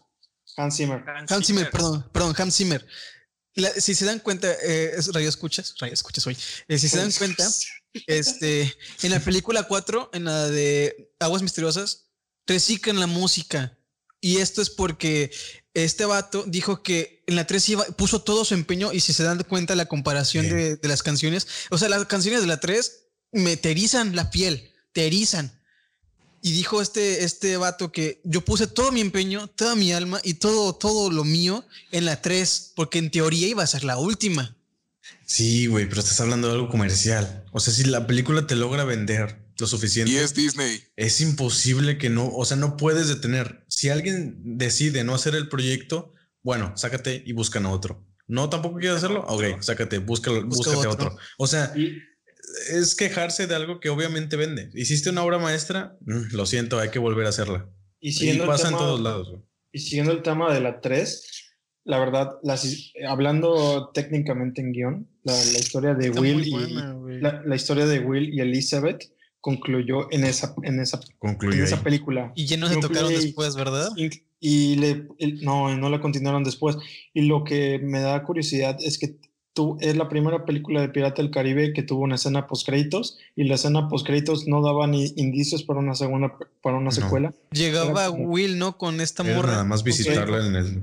Sí. Era más una conclusión de que ya estos personajes ya, ya fueron. O sea, Pero Jack sí le dieron continuidad, güey, con el hijo de, de Orlando Bloom. Sí, pero ahorita hablamos de eso.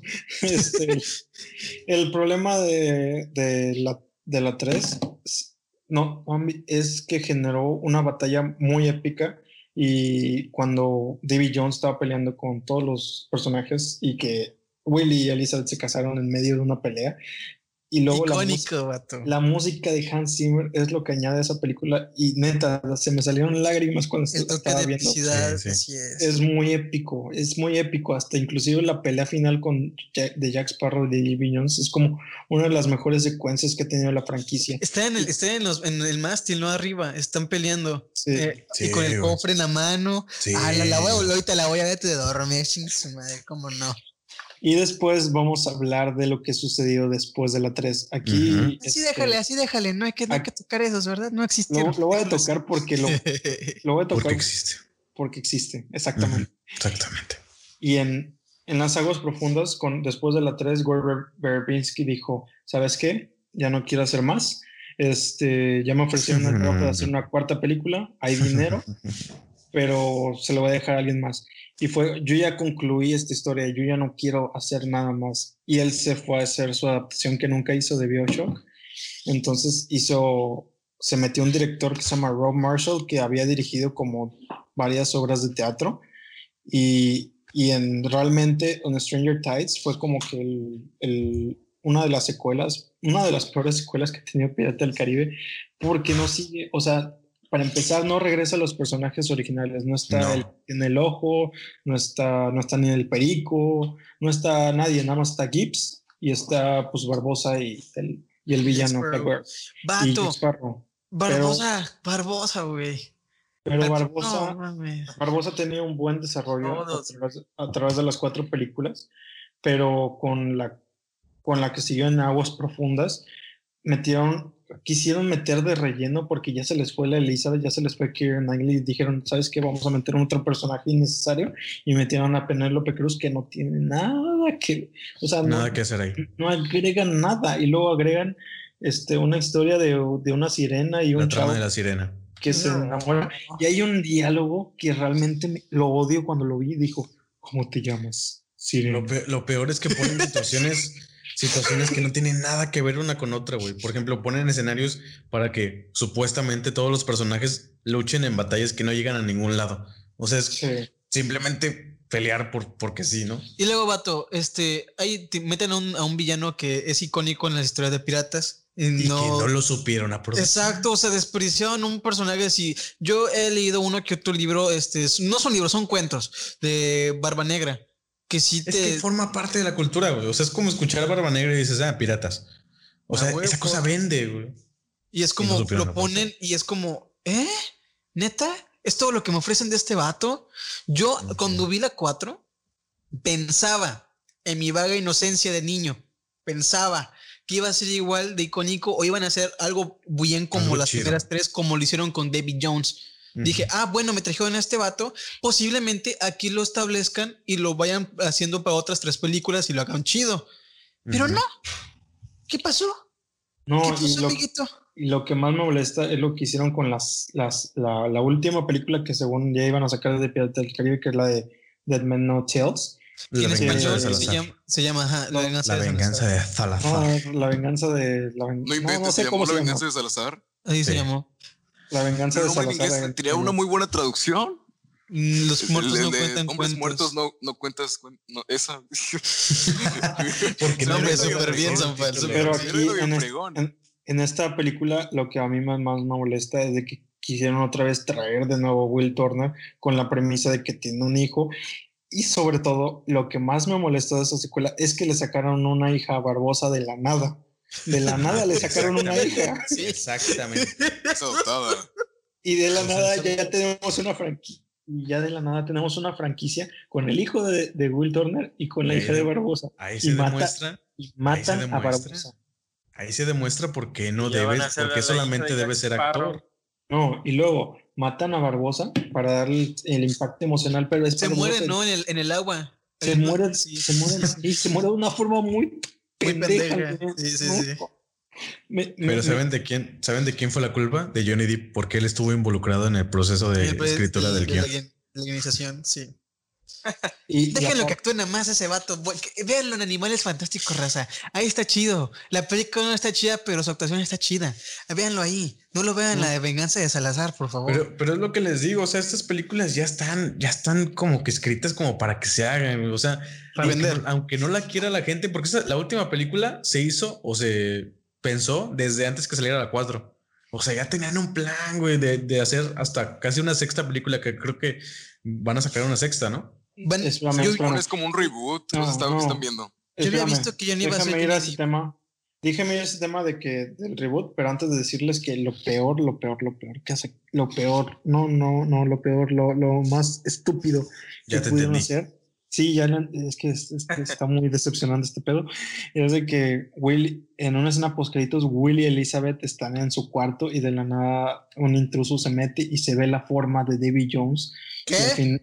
Y, así- y al- y según y- y Will se despierta y es una pesadilla, pero abajo de la cama se ven los tentáculos. Ah, es como sí que- es cierto, güey, sí es cierto. Güey, ya Sí, se es murió. cierto.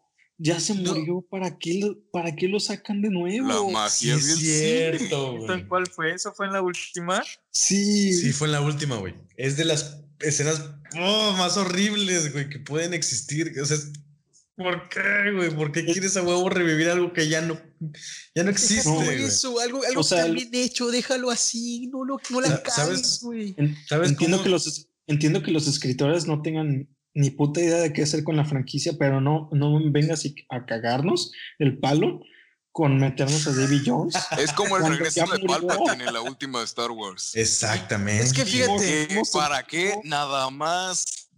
Fíjate, estaría, estaría- estaría bien un reboot porque, pues, la neta, quédense con las tres y las últimas dos este, existen, No, güey. desgraciadamente existen, existen, pero yo apoyaría el reboot solamente si no, ¿cómo explicarlo? No, no vean a las anteriores como un copia y pega, sino algo que nos muestre algo bueno y diferente, pero con la mismo, el mismo, el mismo, la misma primicia. Yo lo que, es que no yo van lo a que hacer voy- esto, van a, hacer- No, van a güey. repetirlo porque es lo que les funcionó. Pero lo único Con bueno otros de- actores. Lo van a hacer con una mujer bisexual y con un Orlando Bloom que probablemente sea gay. lo único, lo único, un negro. lo Y un único negro. rescatable de, Y de Jack la Sparrow última- que será negro. Lo único rescatable de la última película es que realmente lo único, lo único rescatable son las escenas de, de Will Turner, pero hasta eso me molesta que los mismos de la producción tengan así ese roce porque si se dieron cuenta no, no regresaron ni siquiera tampoco los, los originales, del, del- los personajes originales de la tripulación de Jack Sparrow No. y los actores mismos dijeron, a mí no me dijeron nada. Yo, yo digo que sí, si me, si me hablan, pero es como que, o sea, son necesarios, son parte de la, de la, de la original y son parte del Perla Negra, es como, Son ícono, güey. es, es un icono. Pero lo que sí molestó mucho es, o sea, lo que, lo que sí me interesó mucho es que al principio de la película muestran como un flashback de Jack Sparrow a bordo del, del Flying Dutchman o de, de este barco que, Sí. que aparece en el principio, principio de la película. Y lo que yo dije, estaría bueno, estaría bueno que hicieran una película, pero precuela, sobre la vida de Jack Sparrow, Jack de Sparrow. se- Yo apoyo de eso. cómo, se, de cómo se Ah. convirtió en pirata. Pero ya después Disney dijo y dijo, vamos a hacer un reboot con Karen Gillian, la que salió en Guardianes de la No Galaxia. mames. Y, y Jack Sparrow va a tener una participación pequeña. O sea, No mames. o sea, tenía, porque saben que Johnny Depp tenía este pedo con lo de Amber Heard, su, su ex esposa, que según le cortó el dedo y que no sé qué. Y Pero según ahora ya como que lo pueden reconsiderar porque fue, fue por pedo de Amber. Aquí Sí. nos ventaneando, güey. Habla de películas. Ventaneando. Pero, Pero bueno, hablando- este es, este Alex, este, del 1 al 10, en la saga en general, ¿cuán- o sea, hay que, hay que valorarlo junto con las últimas dos porque pues existen, tienen razón, existen. Entonces, del 1 al 10, ¿cuánto le darías? Alex, ¿estás Espérame, despierto todavía? Estoy pensando. Piensas muy lento. Sí, ya sé. Le doy un 7. Pros y contras. Pros, este, que tienen muy buenos, tienen buenos personajes, sobre todo saben escribir personajes, tienen siempre contra, aunque los personajes, al- algunos personajes no son tan buenos, los actores son muy buenos y el casting siempre ha sido uno de los mayores puntos. También otro pro es la música, la música nunca les falla eso sí. A y los efectos siempre están al, en el- 100. el top notch. Entonces, este, eso yo sería como los pros. Y aparte que es muy entretenida. Eh, Contras. las- los contras. Gracias por interrumpirme. La-. Es que no escuché bien, perdón. Es que- Discúlpenme. el último pro era de que... Ah, perdón, perdón, perdón, pero no escuché bien. Lo lamento. es que me- se me hizo muy, muy duro que me hayas interrumpido. Ya, Alex, dilo. Puta madre. Este, el, el último pro es de que a pesar de que las dos últimas no fueron buenas, la trilogía perfecta es desde la 1 hasta la 3 y que tuvo un buen director, Es que, que sabían, sabían elegir a directores. Los, los contras es que conforme, conforme ha estado creciendo la franquicia, ya no han cambiado de directores y, y escritores, que ya la franquicia se, se de- deterioró. Entonces yo diría que los contras serían el guion y, este, y la manera en que tratan a los personajes que fueron icónicos en la trilogía original. Ok. Bueno, este, las esas películas, la 1, 2, 3 y 4 están en Prime Video, por si las quieren ver. Prime, patrocíname, por favor, este podcast. Este, están ahí, en. Prime, Necesitamos comer. Están ahí por si las quieren ver. Osvaldo, ¿algo que quieres comentar? Este, pues mm, en sí de la, de la trilogía esa de, de Piratas del Caribe, que fue las que vi, porque la 4, la 4, la verdad, sí la vi, pero ya ni me acuerdo bien de qué trata. Eh, pues igual, a mí se me hace muy buena. Así de buena estaba. Y me gustó mucho el, el hecho de cómo trataban, cómo intentaban agarrar como que historias o, o- o leyendas de piratas mitológicas o algo así y las aterrizaban a una idea que salió, dice Alex, de, de un parque temático. Pero, pues, lo malo de siempre es la avaricia de Disney a veces, que ya más los siga explotando por, por dinero y que llega a ser, llega a cansado. A fastidiar. Ver a Johnny Depp. Ajá. Ver a Johnny Depp. De hecho, Johnny Depp eh, estuvo nominado por la primera película, ¿no? Al Oscar. Sí, al Oscar, la ya- única, ya no, ya- lo único bueno que recibió la volvió muy- franquicia. Muy, repetitivo en, en el, no solo en el, en el personaje, sino en su carrera. A veces De me hecho. trabajo ver a Johnny Depp como ac- actuando, no, no como Jack Sparrow. Pero bueno, este, para ir con el siguiente punto, este, voy, vamos a poner un tema muy mágico de Harry Potter.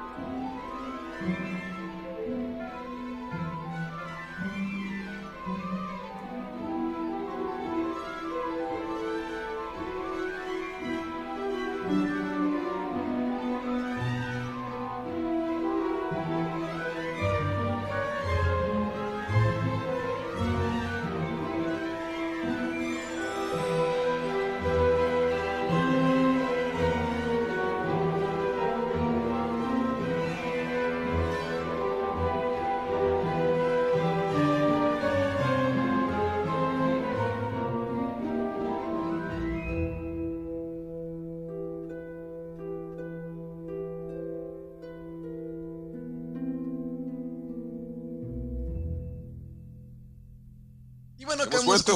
¿Eh? Acabo de escuchar un tema muy padre de, de mi- una de mis sagas muy queridas llamada Harry Potter. Que de hecho, agárrense morros que ahí voy yo ahora. Ah, no este- habías hablado. Ah, sí, es cierto, faltas tú. Yo no había hablado, ese carajo. De Harry Popote. Yo, yo dije, ah, este, estábamos hablando de, de Volver al Futuro y dije, ah, Volver al Futuro ya lo estaba. Pero jeje, era No, ahí va. Bueno. Este, voy a ser muy crítico y muy, muy objetivo. Denme los primeros cinco minutos Va. para hablar en, en general y después conversacionalizamos todos. Métele nitro, papá. Ahí les va. Ah, chido la sirena, ¿eh? De fondo. Ah, órale. me, Ya, están, ya. me- me están apurando, güey. Lo van Bueno, a de- detener en Canadá. Este, Lo van a deportar. Ahí les va. Este, todos sabemos que Harry Potter nació en una saga de libros por J.K. Rowling. Este, unos libros que ella le tenía mucha fe, pero no tenía tanta fe para pues, sacar películas. De hecho, ella confiesa que realmente no quería, este, en sí no tenía fe en las películas. Pero pues llega acá Warner, o no me acuerdo exactamente quién fue, no lamento, este, para pues comercializar los libros. Que los- el primer director fue Christopher Columbus, que dirigió Harry Potter, La Piedra Filosofal y La Cámara Secreta. Cabe destacar que estas películas fueron, la primera película fue en 1999, si no me equivoco. Y pues fue hecha para un público pues, de niños. Y de hecho pueden ver el lenguaje del, de cinematográfico que es casi nulo. La, el- la edición de fotografía está hecha, está hecha para la época, porque los libros creo que están basados en los 80, 90, si no mal bien no recuerdo. Entonces, eh, la fotografía está bien hecha, pero no la gran cosa. La dirección es básica, tiene muchas cosas memorables que les voy a comentar a continuación. Como digo, Christopher Columbus fue el director de las primeras dos películas que pues al, pri- al principio pues no tenían, este, como hemos comentado, las películas ochenteras o en este caso de casi del 2000, no tenían vi- previsto que iba a ser un buen éxito y pues por eso sacaron la dos de la misma mano de Christopher Columbus. Eh, pues pasa este, este show y pues bien que las cosas está dando para más. Y llega la tercera película, que ojo, para mí es la mejor, pero antes de eso quiero comentarles que las primeras películas se salvan mucho desde mi punto de vista, que sí tienen muchos fallos y eh, incluso fue muy revolucionaria desde mi punto de vista por todo ese tema de la magia. Fue bastante, no, o sea, se- lo ves ahorita y pues dices, ay, no manches, el gigante de este cabrón se ve bien, bien falso. Pero pues, vato, estamos hablando de una película de los mm, casi 2000 y se ve bastante creíble. Llegamos a la película del prisionero de Azkaban, que fue dirigida por mi gran Alfonso Cuarón, que para mí es la película, y lo comenté con Jordan en un podcast pasado, la Así es. película con más lenguaje cinemático de toda acá. la saga. De toda la saga. Y luego llega, bueno, mi punto de vista, llega la 4, llega Harry Potter y el Cáliz de Fuego por Mike Newell, que eh, ahí empezó, desde mi punto de vista, junto con la 3, a tomar un tono más serio, porque los libros no son tan niños, pero también son bastante serios.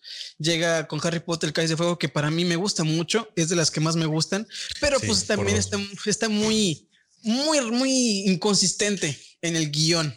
No, no, no adaptó muy bien las cosas en ciertos puntos, pero atinó en muchas, como la muerte del, como la muerte de Cedric, que para mí es una Gran muerte escena. muy buena.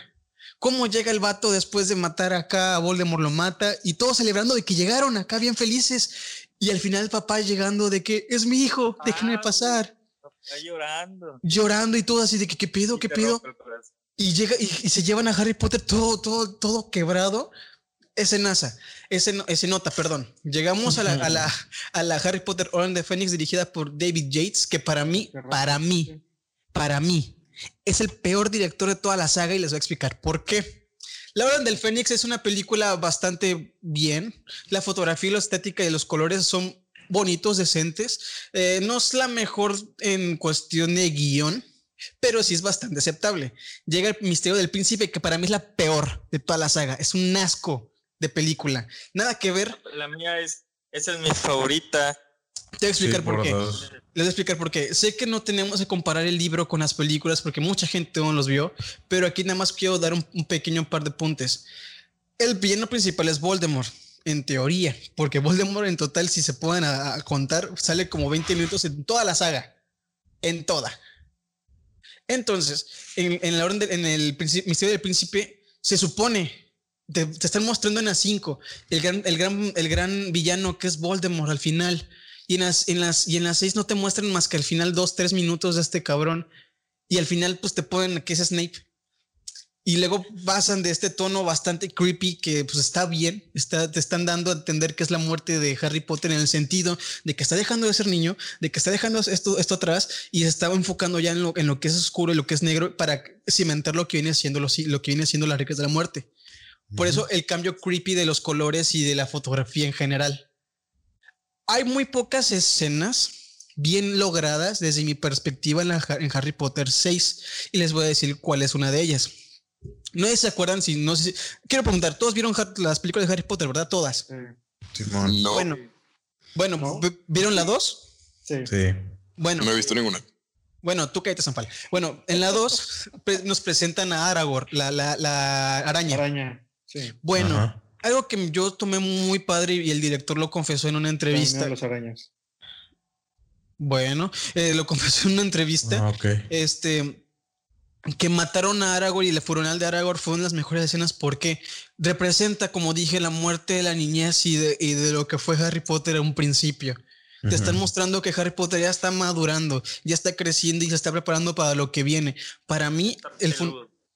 Exacto, o sea, el, el- el- para mí la escena de Aragorn cuando está muerta es, un, es una escena muy buena que sí tiene sus toques de comedia, pero te está, dice, cabrón, te estamos quitando todo lo que ya era para que veas lo que va a pasar después, pero no lo logra. Porque la Harry, Potter es una comedia, bueno, no es comedia, pero es una película de amor en muchos aspectos. 60% es película de amor y otro 40% es película de lo del señor tenebroso nos presentan como si fuese una, una, una serie. Desde mi perspectiva, ojo, es mi perspectiva. Y luego, luego avanzamos a Harry Potter Reliquias de la Muerte parte 1, que para mí me gusta más que la, la parte 2. Porque te están mostrando el gran conflicto que te viene siendo este lo que Voldemort hizo, porque Voldemort no es ningún pendejo al parecer, y te muestra lo que todo lo que tienen que hacer, y todo esto te pone, o sea, yo lo vi de esta manera, cómo Voldemort o cómo las situaciones o cómo en general están para querer desintegrar al equipo. O como cuando llegan a la casa de Weasley, los Weasley ven cómo está quemando todo. Otro guiño de que todo lo bueno de Harry está muriendo porque viene lo feo. Pocas escenas en las que David Yates la- lo logró, pero hay muchas escenas muy tontas y muy, ¿cómo decirlo? Muy fuera de lugar. Pero bueno, en la, la parte 1 es una, una, una gran, una gran, un pre, como lo pudo, como lo son varias películas para venir al final, pero me gusta mucho porque nos muestran que realmente viene algo, viene algo grande. No lo, no lo hizo de la mejor manera, pero viene algo grande, porque mucha gente si le preguntan dicen, ay, la película que más me aburre, ay, la película que menos me gusta, esa película ni está buena, cierto o falso. Es que para hablar de Harry Potter, creo que estoy volviendo en el tiempo al primero o segundo podcast. Tendrías que hablar de una generación completa que vio toda la saga. O sea, que te la chutaste desde niño hasta que creciste con la Orden del Fénix, con el Misterio del Príncipe. O sea, todas esas películas, yo siento que si no las viste o no creciste con ellas, no las puedes disfrutar de la misma manera. O sea, si tú ves el cambio de director, y ese es un error también que cometieron, ¿no? Sí, Que- muchos directores que cada, director dio su enfoque, su manera de ver las cosas o su escritura en el guion o lo que tú quieras llamar, el lenguaje, en el, lenguaje tal vez de su cinematografía, de todo lo que tú quieras hablar, probablemente sí tenga errores, pero al, mi- pero al mismo tiempo fue una saga que vendió muchísimo y que es algo que no puede cambiarse nada más De- así porque sí. O sea, de un día para otro, de un día para otro, yo siento que Harry Potter no se fue en declive. Siento que si le hubiera pasado lo mismo que le pasó a Piratas del Caribe, a Jurassic Park, a volver al, no, volver al futuro no, porque no, no cayó en declive, pero, o sea, todas Alien, esas por sagas, ejemplo, o, o tan siquiera Rápidos y Furiosos, güey. O sea, también. so- sostiene, sostiene su, sostiene su, su saga y sostiene, sostiene toda su ideología en sus fans, güey. O sea, sus fans son los que mantienen a flote Son Aún bastante fans. son una mierda de película, son algo que no disfrutarías al menos que sabes que es una mala película. O sea, te ríes Así de es, ella exacto. porque sabes que es una mala película. Y creo que le pasa lo mismo a Harry Potter. güey. Sabes que es una mala película, sabes que es... Pero la, la es- gozas. La gozas. Ajá, la disfrutas. porque, porque te gusta, güey. Si, si eres alguien que no le gusta Harry Potter o que nunca, nunca ha visto la película y la quieres ver por gusto propio, creo que tendrías que ver de la 1 hasta la última, porque si no, no vas a entender el significado de muchas cosas que pusieron muchos Fíjate, directores. Algo, algo que, te, que voy a reconocer David Yates, que repito, es mi, mi- mi perspectiva. No es el director, que, el director que más me gusta de la saga, pero que sí tengo que aplaudir. Voy a poner un ejemplo que pasó. Mi abuela es una persona de 90 años. Viene aquí a la casa y ve películas y me dice, ¿qué estás viendo? No, estoy viendo Harry Potter y las Reliquias de la Muerte parte 1. ¿Y eso qué es? No, pues le dije muy, muy brevemente lo que es. Vimos las Reliquias de la Muerte parte 1. Y lo que sí puedo lograr entender, bueno, o lo que puedo darle mucho mérito es que mi abuela entendió el concepto de la película sin tener que ver las anteriores con la primera parte. Exacto. Entonces es algo que me gusta mucho. Que ojo, voy a analizar una escena muy rápido. Si ustedes han visto las reliquias de la muerte parte 1, nos muestran el ministro de magia mirándonos a, de los ojos, un close-up de los ojos. Ujú. Esto ya es un lenguaje cinematográfico, chavos. Este, nos muestran que todo está bien, que, to- que hay tiempos de cambio, que todo va a estar para mejor, pero su lenguaje corporal, sudando y todo esto te está mostrando todo lo contrario y cómo está la, la mirada penetrante, muy en contraste de lo que está hablando. Esa es una escena muy chingona que estaría padre que la- las que estamos hablando y, y escuchando el podcast la analizásemos. Porque eso es una, una escena que transmite mucho. Y está chingón porque, no sé, Alex está estudiando cine y acá también Jordan y yo sabemos, y Osvaldo también, también el. Sanfal, entendemos un Ujú. poquito más de lo normal de lo que viene siendo el cine. Entonces, ponerle sí, un poquito, poniendo un, poniendo un poquito de contexto, esto ya es un- una plática un poquito más amena, un poquito más técnica, gente que está escuchando esto. Para que pues estaría chido que les invito a que vean las películas no solo como un ojo público, sino un ojo también crítico. Es una escena muy chida que me transmitió mucho y que son de las pocas escenas de la parte 1 que me gusta muchísimo y estamos iniciando la película y luego te pasan el logo de Harry Potter todo, todo pudiéndose. Y otra cosa que se le puede reconocer a la saga es que nunca abusó de más de la magia. Exacto. O sea, es un elemento que pudieron haber explotado hasta más no poder y hubieras dicho ya en la cuarta o quinta. ¿Qué es esto, güey? O sea, ¿de qué se trata esto? ¿Cómo es que aprovechas tanto la magia a favor del guion? Porque muchas veces también pasa eso, ¿no? Tienes un buen guion, pero también está basado en que todo se vuelve mágico y todo es gracias a la magia. Hay un y buen esto se justifica. ah, O sea, es un equilibrio muy chido. Y más siendo David Jets que se rifó prácticamente las últimas. Las últimas O sea, a él cuatro. también le dieron. a Y hay, él que también- darle un, y hay que darle un aplauso a los actores, porque los actores, a pesar de muy pequeños que tengan su participación, como Sim, Simus, el, el negrito ese, o sea, Sí, sí, sí. o sea, ahí, tuvieron ahí voy, ahí voy para allá. Ahí te va. Tuvieron- Perdón, perdón que te, te interrumpa. Ahí te voy. otra vez. Otra vez. Perdón, pero ahí les voy. Los actores, de ejemplo, los no vamos a hablar de los, los principales porque todos sabemos que es- de la, del los fuertes más grandes de la saga. Crecieron junto con la mayoría de los secundarios. Pero los pocos personajes secundarios que pasan una o dos, tres veces en toda la saga o en cierta película, lo hacen muy bien. Eh, excepto lo por los los- secuaces los- de Malfoy, que luego los cambian a cada rato. Bueno, estamos hablando de los que son secundarios y tienen un peso, por así decirlo. Sí. es- se integran muy bien de manera muy orgánica. No, no he sentido yo, bueno, yo desde mi perspectiva, no sé ustedes qué tengan que opinar, pero no he visto ningún personaje secundario que tenga un pequeño de peso en la trama que esté mal implementado. Es algo muy cool, que me gusta. Eh, la mucho. introducción de personajes nuevos en cada una de las películas es algo súper interesante que hicieron ellos. O sea, lo lograron. En cada una de las películas lograron eh, eh, meterte la idea de una nueva trama, nuevos personajes, una nueva historia dentro del mundo de Harry Potter. Entonces, hasta ese punto siento que tengo mucho respeto por las personas que estuvieron involucradas en el proyecto, güey. O sea, le metieron muchas ganas, le metieron mucho empeño a las historias, le metieron mucho empeño a, y fue un a exitazo. toda esa magia, güey, que tú... ajá, ¿Y eso, es a lo que me refiero, güey. Lo que, lo que comentamos que fue como un Avengers del 2001 al 2010 fue un impactote. Y sigue siéndolo No. porque después sacaron Animales Fantásticos y luego la Eh, secuela de Animales Fantásticos. Y ay, también son buenas. pero- O sea, Sí, ahí les va. Ejemplo, terminando con Harry Potter para ir a Animales Fantásticos porque forma parte de la saga, querámoslo o no. Harry Potter 7 es como Endgame. Les voy a explicar por qué, mi, mi ideología. Estamos comparando de que Endgame sabemos que no es la mejor película de Marvel, tiene mucho fanservice, demasiado, Ay, ¿qué? muchísimo. es horrible. O sea, cállese usted. Entonces, no, Perdón. Estamos, estamos, estamos hablando de que Endgame, eh, de, de las películas de Marvel, es de las peorcitas, hablando de lo que vienen siendo consistencia y guion y también de, de, pues, de lo que es en sí la- las películas. Eh, y es, es- así lo comparo yo porque Harry Potter 7 tiene muchas incongruencias, bastantes, pero también es un es el, el boom final Es la de las- de todas las- culminación, es la culminación.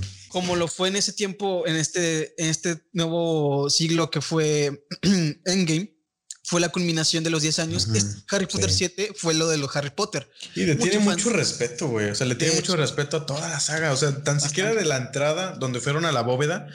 O sea, te habla de que la primera película es lo mismo. Harry vuelve a ir a la misma bóveda que fue cuando niño. O sea, todos esos guiños que obviamente tienes que crecer con ello.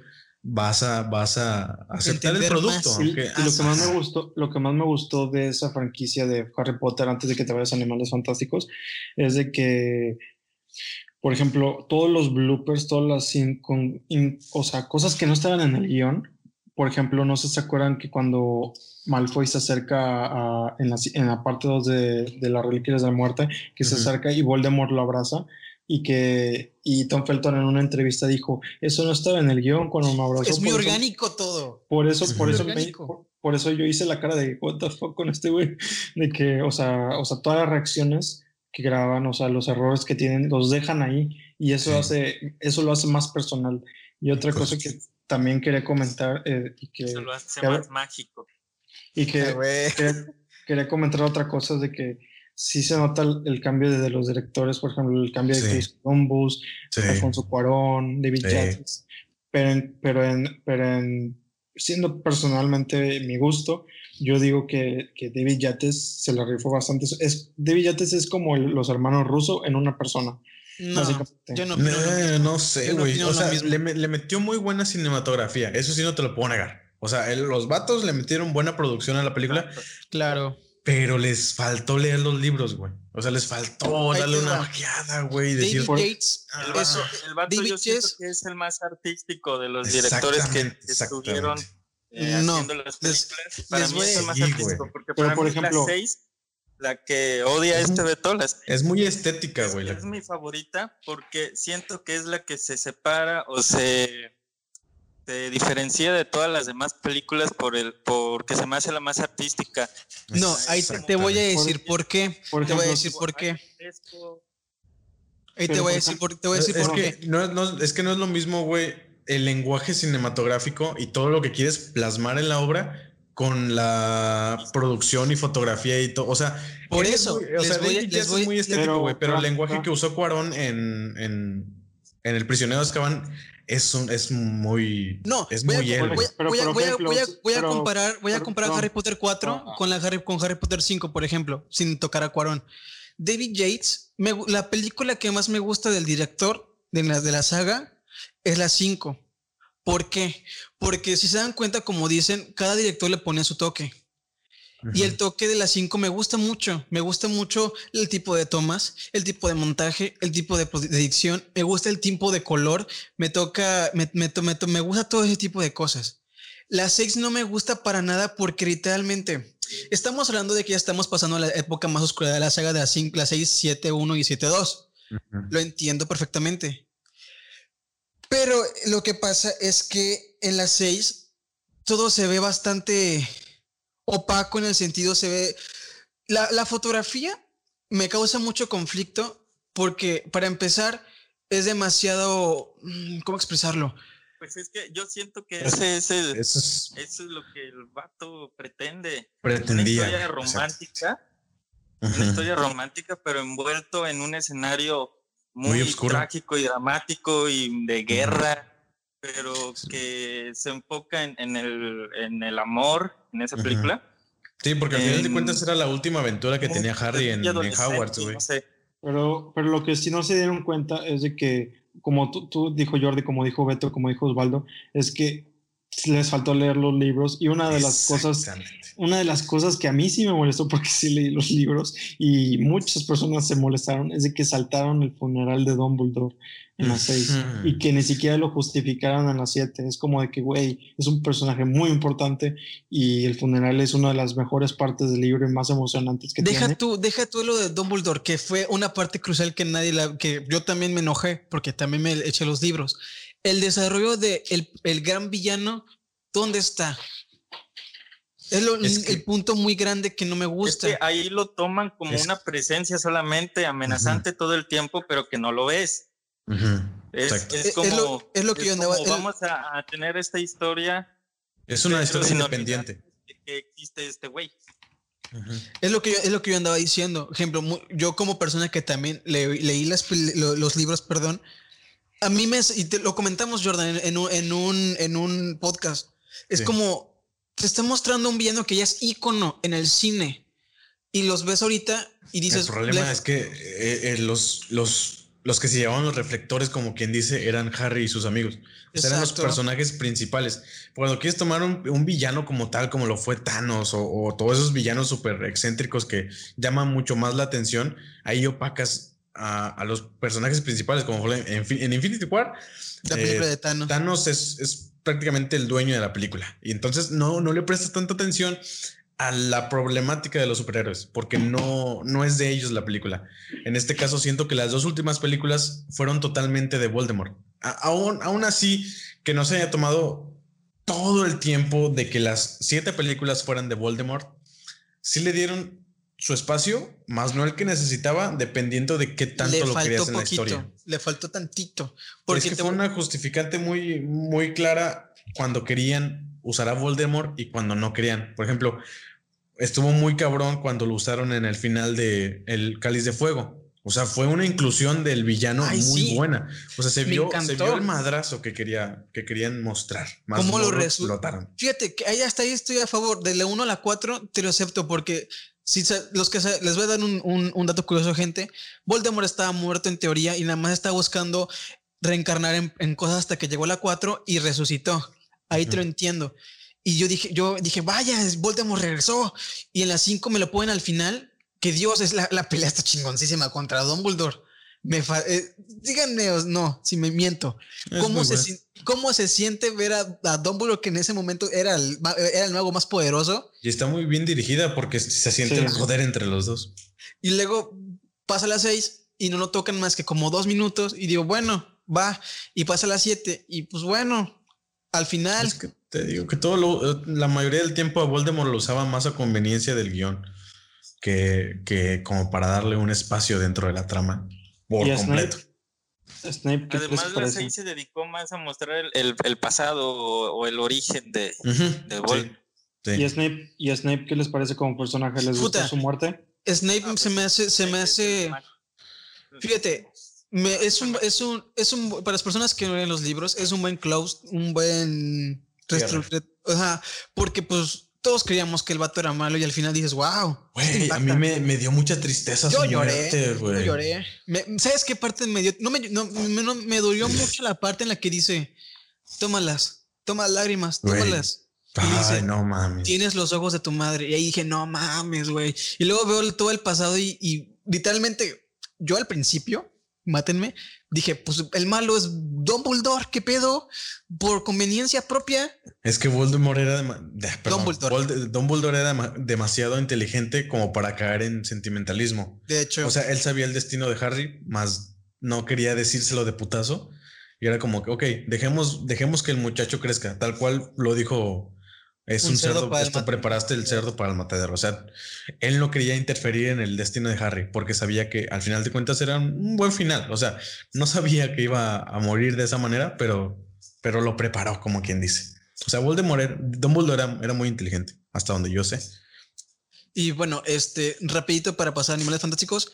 Harry Potter 3 me gusta muchísimo. Ya lo toqué en un, en un podcast, posiblemente lo toque en otro, pero Jordan, no sé si estás a favor conmigo, o eh, Alex, o los dos Alex, o Osvaldo. La dirección de este Cuarón, conforme en, en la, en, el, en el lenguaje de la cámara, Sí. es lo mejor de la película. Sí. Es increíble, es sublime. Y yo sigo firme y muchos, Jordan se enojó, sabes que hablamos del podcast, que para mí la película no merecía tanta, tanto arte en ese sentido. Es que volvemos otra vez a. es- que escuchen ese podcast, escuchen esa parte del podcast. Entonces, Ese es el primero, ¿no? es el segundo. Entonces, Osvaldo, Osvaldo iba a decir algo. a ver, Osvaldo. Pues, Ah, ya, ya se me fue la idea. Ah, Ah, perdón. no Pero bueno. Harry Potter 3, para mí, independientemente que sea Cuarón, punto si hubiera, hubiera sido otra persona, pero está muy buen bien dirigida. Y, se me- y yo siento que ahí empezó el trance del crecimiento de Harry Potter, un poco más de personaje, a como estaban la 1 y la 2. Pero bueno, Ujú. Rápidamente, exacto, exacto. empezaron Empezaron a crecer pelos. en los, en los huevos y así. Y eso ha Pasamos- sido todo por el podcast de hoy. Pasamos Pues a a, rápido. animales fantásticos. No, es, es que Animales Fantásticos solamente son dos. Y tengo una opinión muy, muy pequeña. No, pero- Es para otro Yo nada más podcast. quiero decir, yo nada más quiero decir que para mí la mejor escena de toda la saga de Harry Potter es el eh, son los recuerdos de Snape. Esa, Sí. esa Dios, ¿Lloraste? es demasiado perfecta. O sea, ¿Lloraste? la edición, la música, Ujú, todo, ujú. todo. Sí. ¿Lloraste? Te sí sientes lloró. como, te sientes como en el, en el, como si le estuviera viendo Harry, güey, dentro de tu cabeza. Exacto. Está muy bien editada también. Rápido, Animales Fantásticos, rapidito.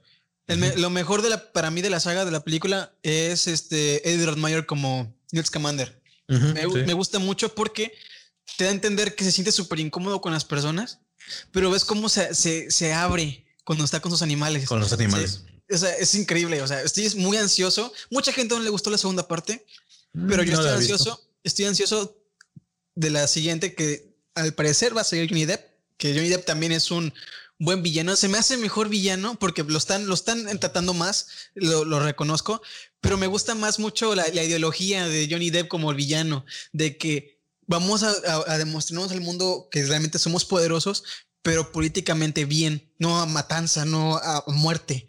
Y me gusta mucho la elegancia que lo hace. visto, no la he visto, no la he visto. Realmente, realmente la segunda No parte digas, es, es una basura. Neta, hacer a Ezra Miller, Dumbledore, neta, neta, ¿en qué cabeza? O sea, J.K. Rowling, que escribió la- los guiones de esas películas, la uno estuvo bien, pero la dos es como literalmente se dio una patada en, en- en su culo, re- re- re- o sea, contradiciéndose de, de- de eso de que ahora Ezra Miller Credence, este, se llama Credence, creo, este, es un Dumbledore. Y sí, ahí se acaba la película, de que esa es la revelación. Y a mí me Tal, enojó. tal- tal vez sea mentira por conveniencia de este vato, pero no lo vamos a ver hasta que salga la, pel- la película, porque sí me dejó con muchas dudas, porque también me enojó mucho lo que tú estás diciendo, pero lo deja como para, yo, lo- yo lo sentí, que lo, di- lo dijo este, este Johnny Depp, se lo dijo a este men, para que se uniera, porque es una arma muy poderosa. Mm. Tal vez ese es el plot twist de la siguiente película, no lo sabemos. Pero en general, le a Harry Potter en general le doy un 8. 8. Y Animales, Ok. Fantas- Animales Fantásticos le doy un 7. Y Sanfal no dijo nada. porque No dije No, nada porque no las he visto. Definitivamente me No voy a que ir a verlas después de esto. Y la bueno, única este. que, que he visto Ajá. completa fue Animales Fantásticos, la 1, y ya no me acuerdo muy bien de qué iba. Está Está entretenido chiquito, eso. está chiquito. Pero bueno, para ir concluyendo. Tiene que cazar Pokémon. ya nos despedimos, de ¿no? hecho, Porque de ya. hecho existe, de hecho existe Harry Potter Go, Wizard pero- World. Ah, Pero- sí, ¿no? Pero, pero lo descontinuaron porque no tuvo éxito. Pero bueno, este, no voy a poner canción al final porque ya se extendió mucho este podcast. Fue bastante entretenido. Este, Ya, ya se quieren ir todos. algo que quieres decir, Jordan. Eh, pues nada, muchas gracias. Esto es la despedida, ¿verdad? Así es. Ok, bueno, pues nada, muchas gracias. La verdad es que me entretuve mucho con ustedes. Tardamos menos en grabar este episodio, no sé por qué, pero nos fue muy bien y espero que nos acompañen en el siguiente episodio de este podcast, que sería el episodio 6. Disfruten este, que sería Sí. las mejores sagas o las sagas que más nos han gustado. Muchas gracias y pueden seguirme en YouTube como colección de cine. Espero ya poder subir contenido ahí. Y pues nada, muchas gracias. Sanfal. Nada más agradecerle a todos los que se hayan quedado hasta esta parte del podcast sin adelantarle. O sea, escucharla completa y les recuerdo que lo tienen que también de preferencia descargarlo para escucharlo cuando quieran, aunque estén fuera de línea, ¿no? En Eh, solo- solamente para recordarles que me sigan en todos lados, eh, absolutamente todos lados. Estoy como el Sanfal o Sanfal o derivados. Subo ilustraciones, animaciones y cositas con monitos bonitos. Y ¿Te podemos seguir en Prime Video como el Sanfal también? No, No. Eh, Osvaldo. El chiste más malo de la noche. Se lo lleva Alex. Ay, no, comedia. igual. Bueno, Igual, igual que todos agradeciendo, a pesar de que yo no traje tema, aunque bueno, pensándolo bien, salió mejor porque si no, hasta Nos que lo hubiéramos terminado. Sí. Sí. Sí. Pues agradeciendo a todos, espero que les guste el podcast y que sigan, nos sigan escuchando en los demás, en los próximos. Y vean todas las sagas que hemos dicho durante este podcast. Vean las Es una orden. Chinguense todas las películas que les dijimos. Todas. La de Eh, animales fantásticos. Todas. no, está, está botanera. Eh, Alex, ¿algo que quieras decir? Ah, pues gracias por la invitación y espero que me sigan invitando más podcasts y que, las, que la gente que nos está escuchando se haya quedado en todas las dos horas de video o de, de video. Va a eh, ser como una hora cincuenta. Una hora cincuenta de podcast. Ojalá se hayan quedado y hayan escuchado las ocurrencias del Sanfal de Beto, de Osvaldo. Bueno, la poca participación que tuvo Osvaldo, porque realmente Osvaldo quería hablar del Snyder Cut, pero Beto no lo dejó. Así que Sí, yo quería hablar de Snyder Cut. Bueno, esta Hoy parte va a ser cortada del podcast. No va a salir. noticia Bueno, aquí nos vamos. Así que muchas gracias. Este, recuerden seguirme en mis redes sociales. Estoy eh, como el Planeta del Cine en Facebook, YouTube y en todas esas plataformas que saben. Este, también estoy como Mr. Cinefilo en Twitter para que vayan y me sigan. Ahí pongo mis opiniones personales del cine y el mundo de la televisión. Y gracias. Y Ok. bueno, este, no me queda más que nada agradecer una vez más a las 800 personas del episodio pasado. Neta, es, es, es, es- muy bonito. Me, me motiva más. Aunque nada más hubieran sido, aunque, aunque hubieran sido nada más 20, 10 personas, me, me motivan. O sea, esto es algo muy bonito que nace, no solamente porque nos gusta, sino porque nos gusta, literalmente. Así que Los queremos. nu- muchas gracias a todos los que nos escuchan y nos vemos en la siguiente. Adiós. Prime Video. Ay. Postdata Prime, patrocínanos. Y si quieres, pues patrocina. Prime Video, patrocíname, puta madre. Somos tus perras. Adiós. Bye. ¿Cómo chingan ustedes, eh? Con sus pinches temas de películas cool. Ya, ya, güey, no das risa, puta madre. Tú y Alex no dan risa, chingado. Y luego el pinche Alex con sonidos de carros afuera. No mames, que son unas mamadas. Ah, Estoy dentro de un cuarto. Literalmente no se escucha nada. Che, Sanfal. secuestrado. Y no sé quién es, güey, no sé ¿Qué hora es allá, güey? ¿Qué hora es allá, Coque? Que te valga verga, Osvaldo, que te valga verga, güey. ¿Qué hora, qué hora es, güey?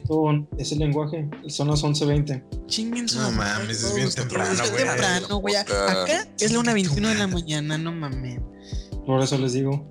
Hey, Osvaldo, ¿ya estás miando otra vez? De hecho, sí. No, me yo ando meando, güey, yo me voy. Me estás Dale, vigilando. En serio, me estás vigilando. Neta, ¿estás miando?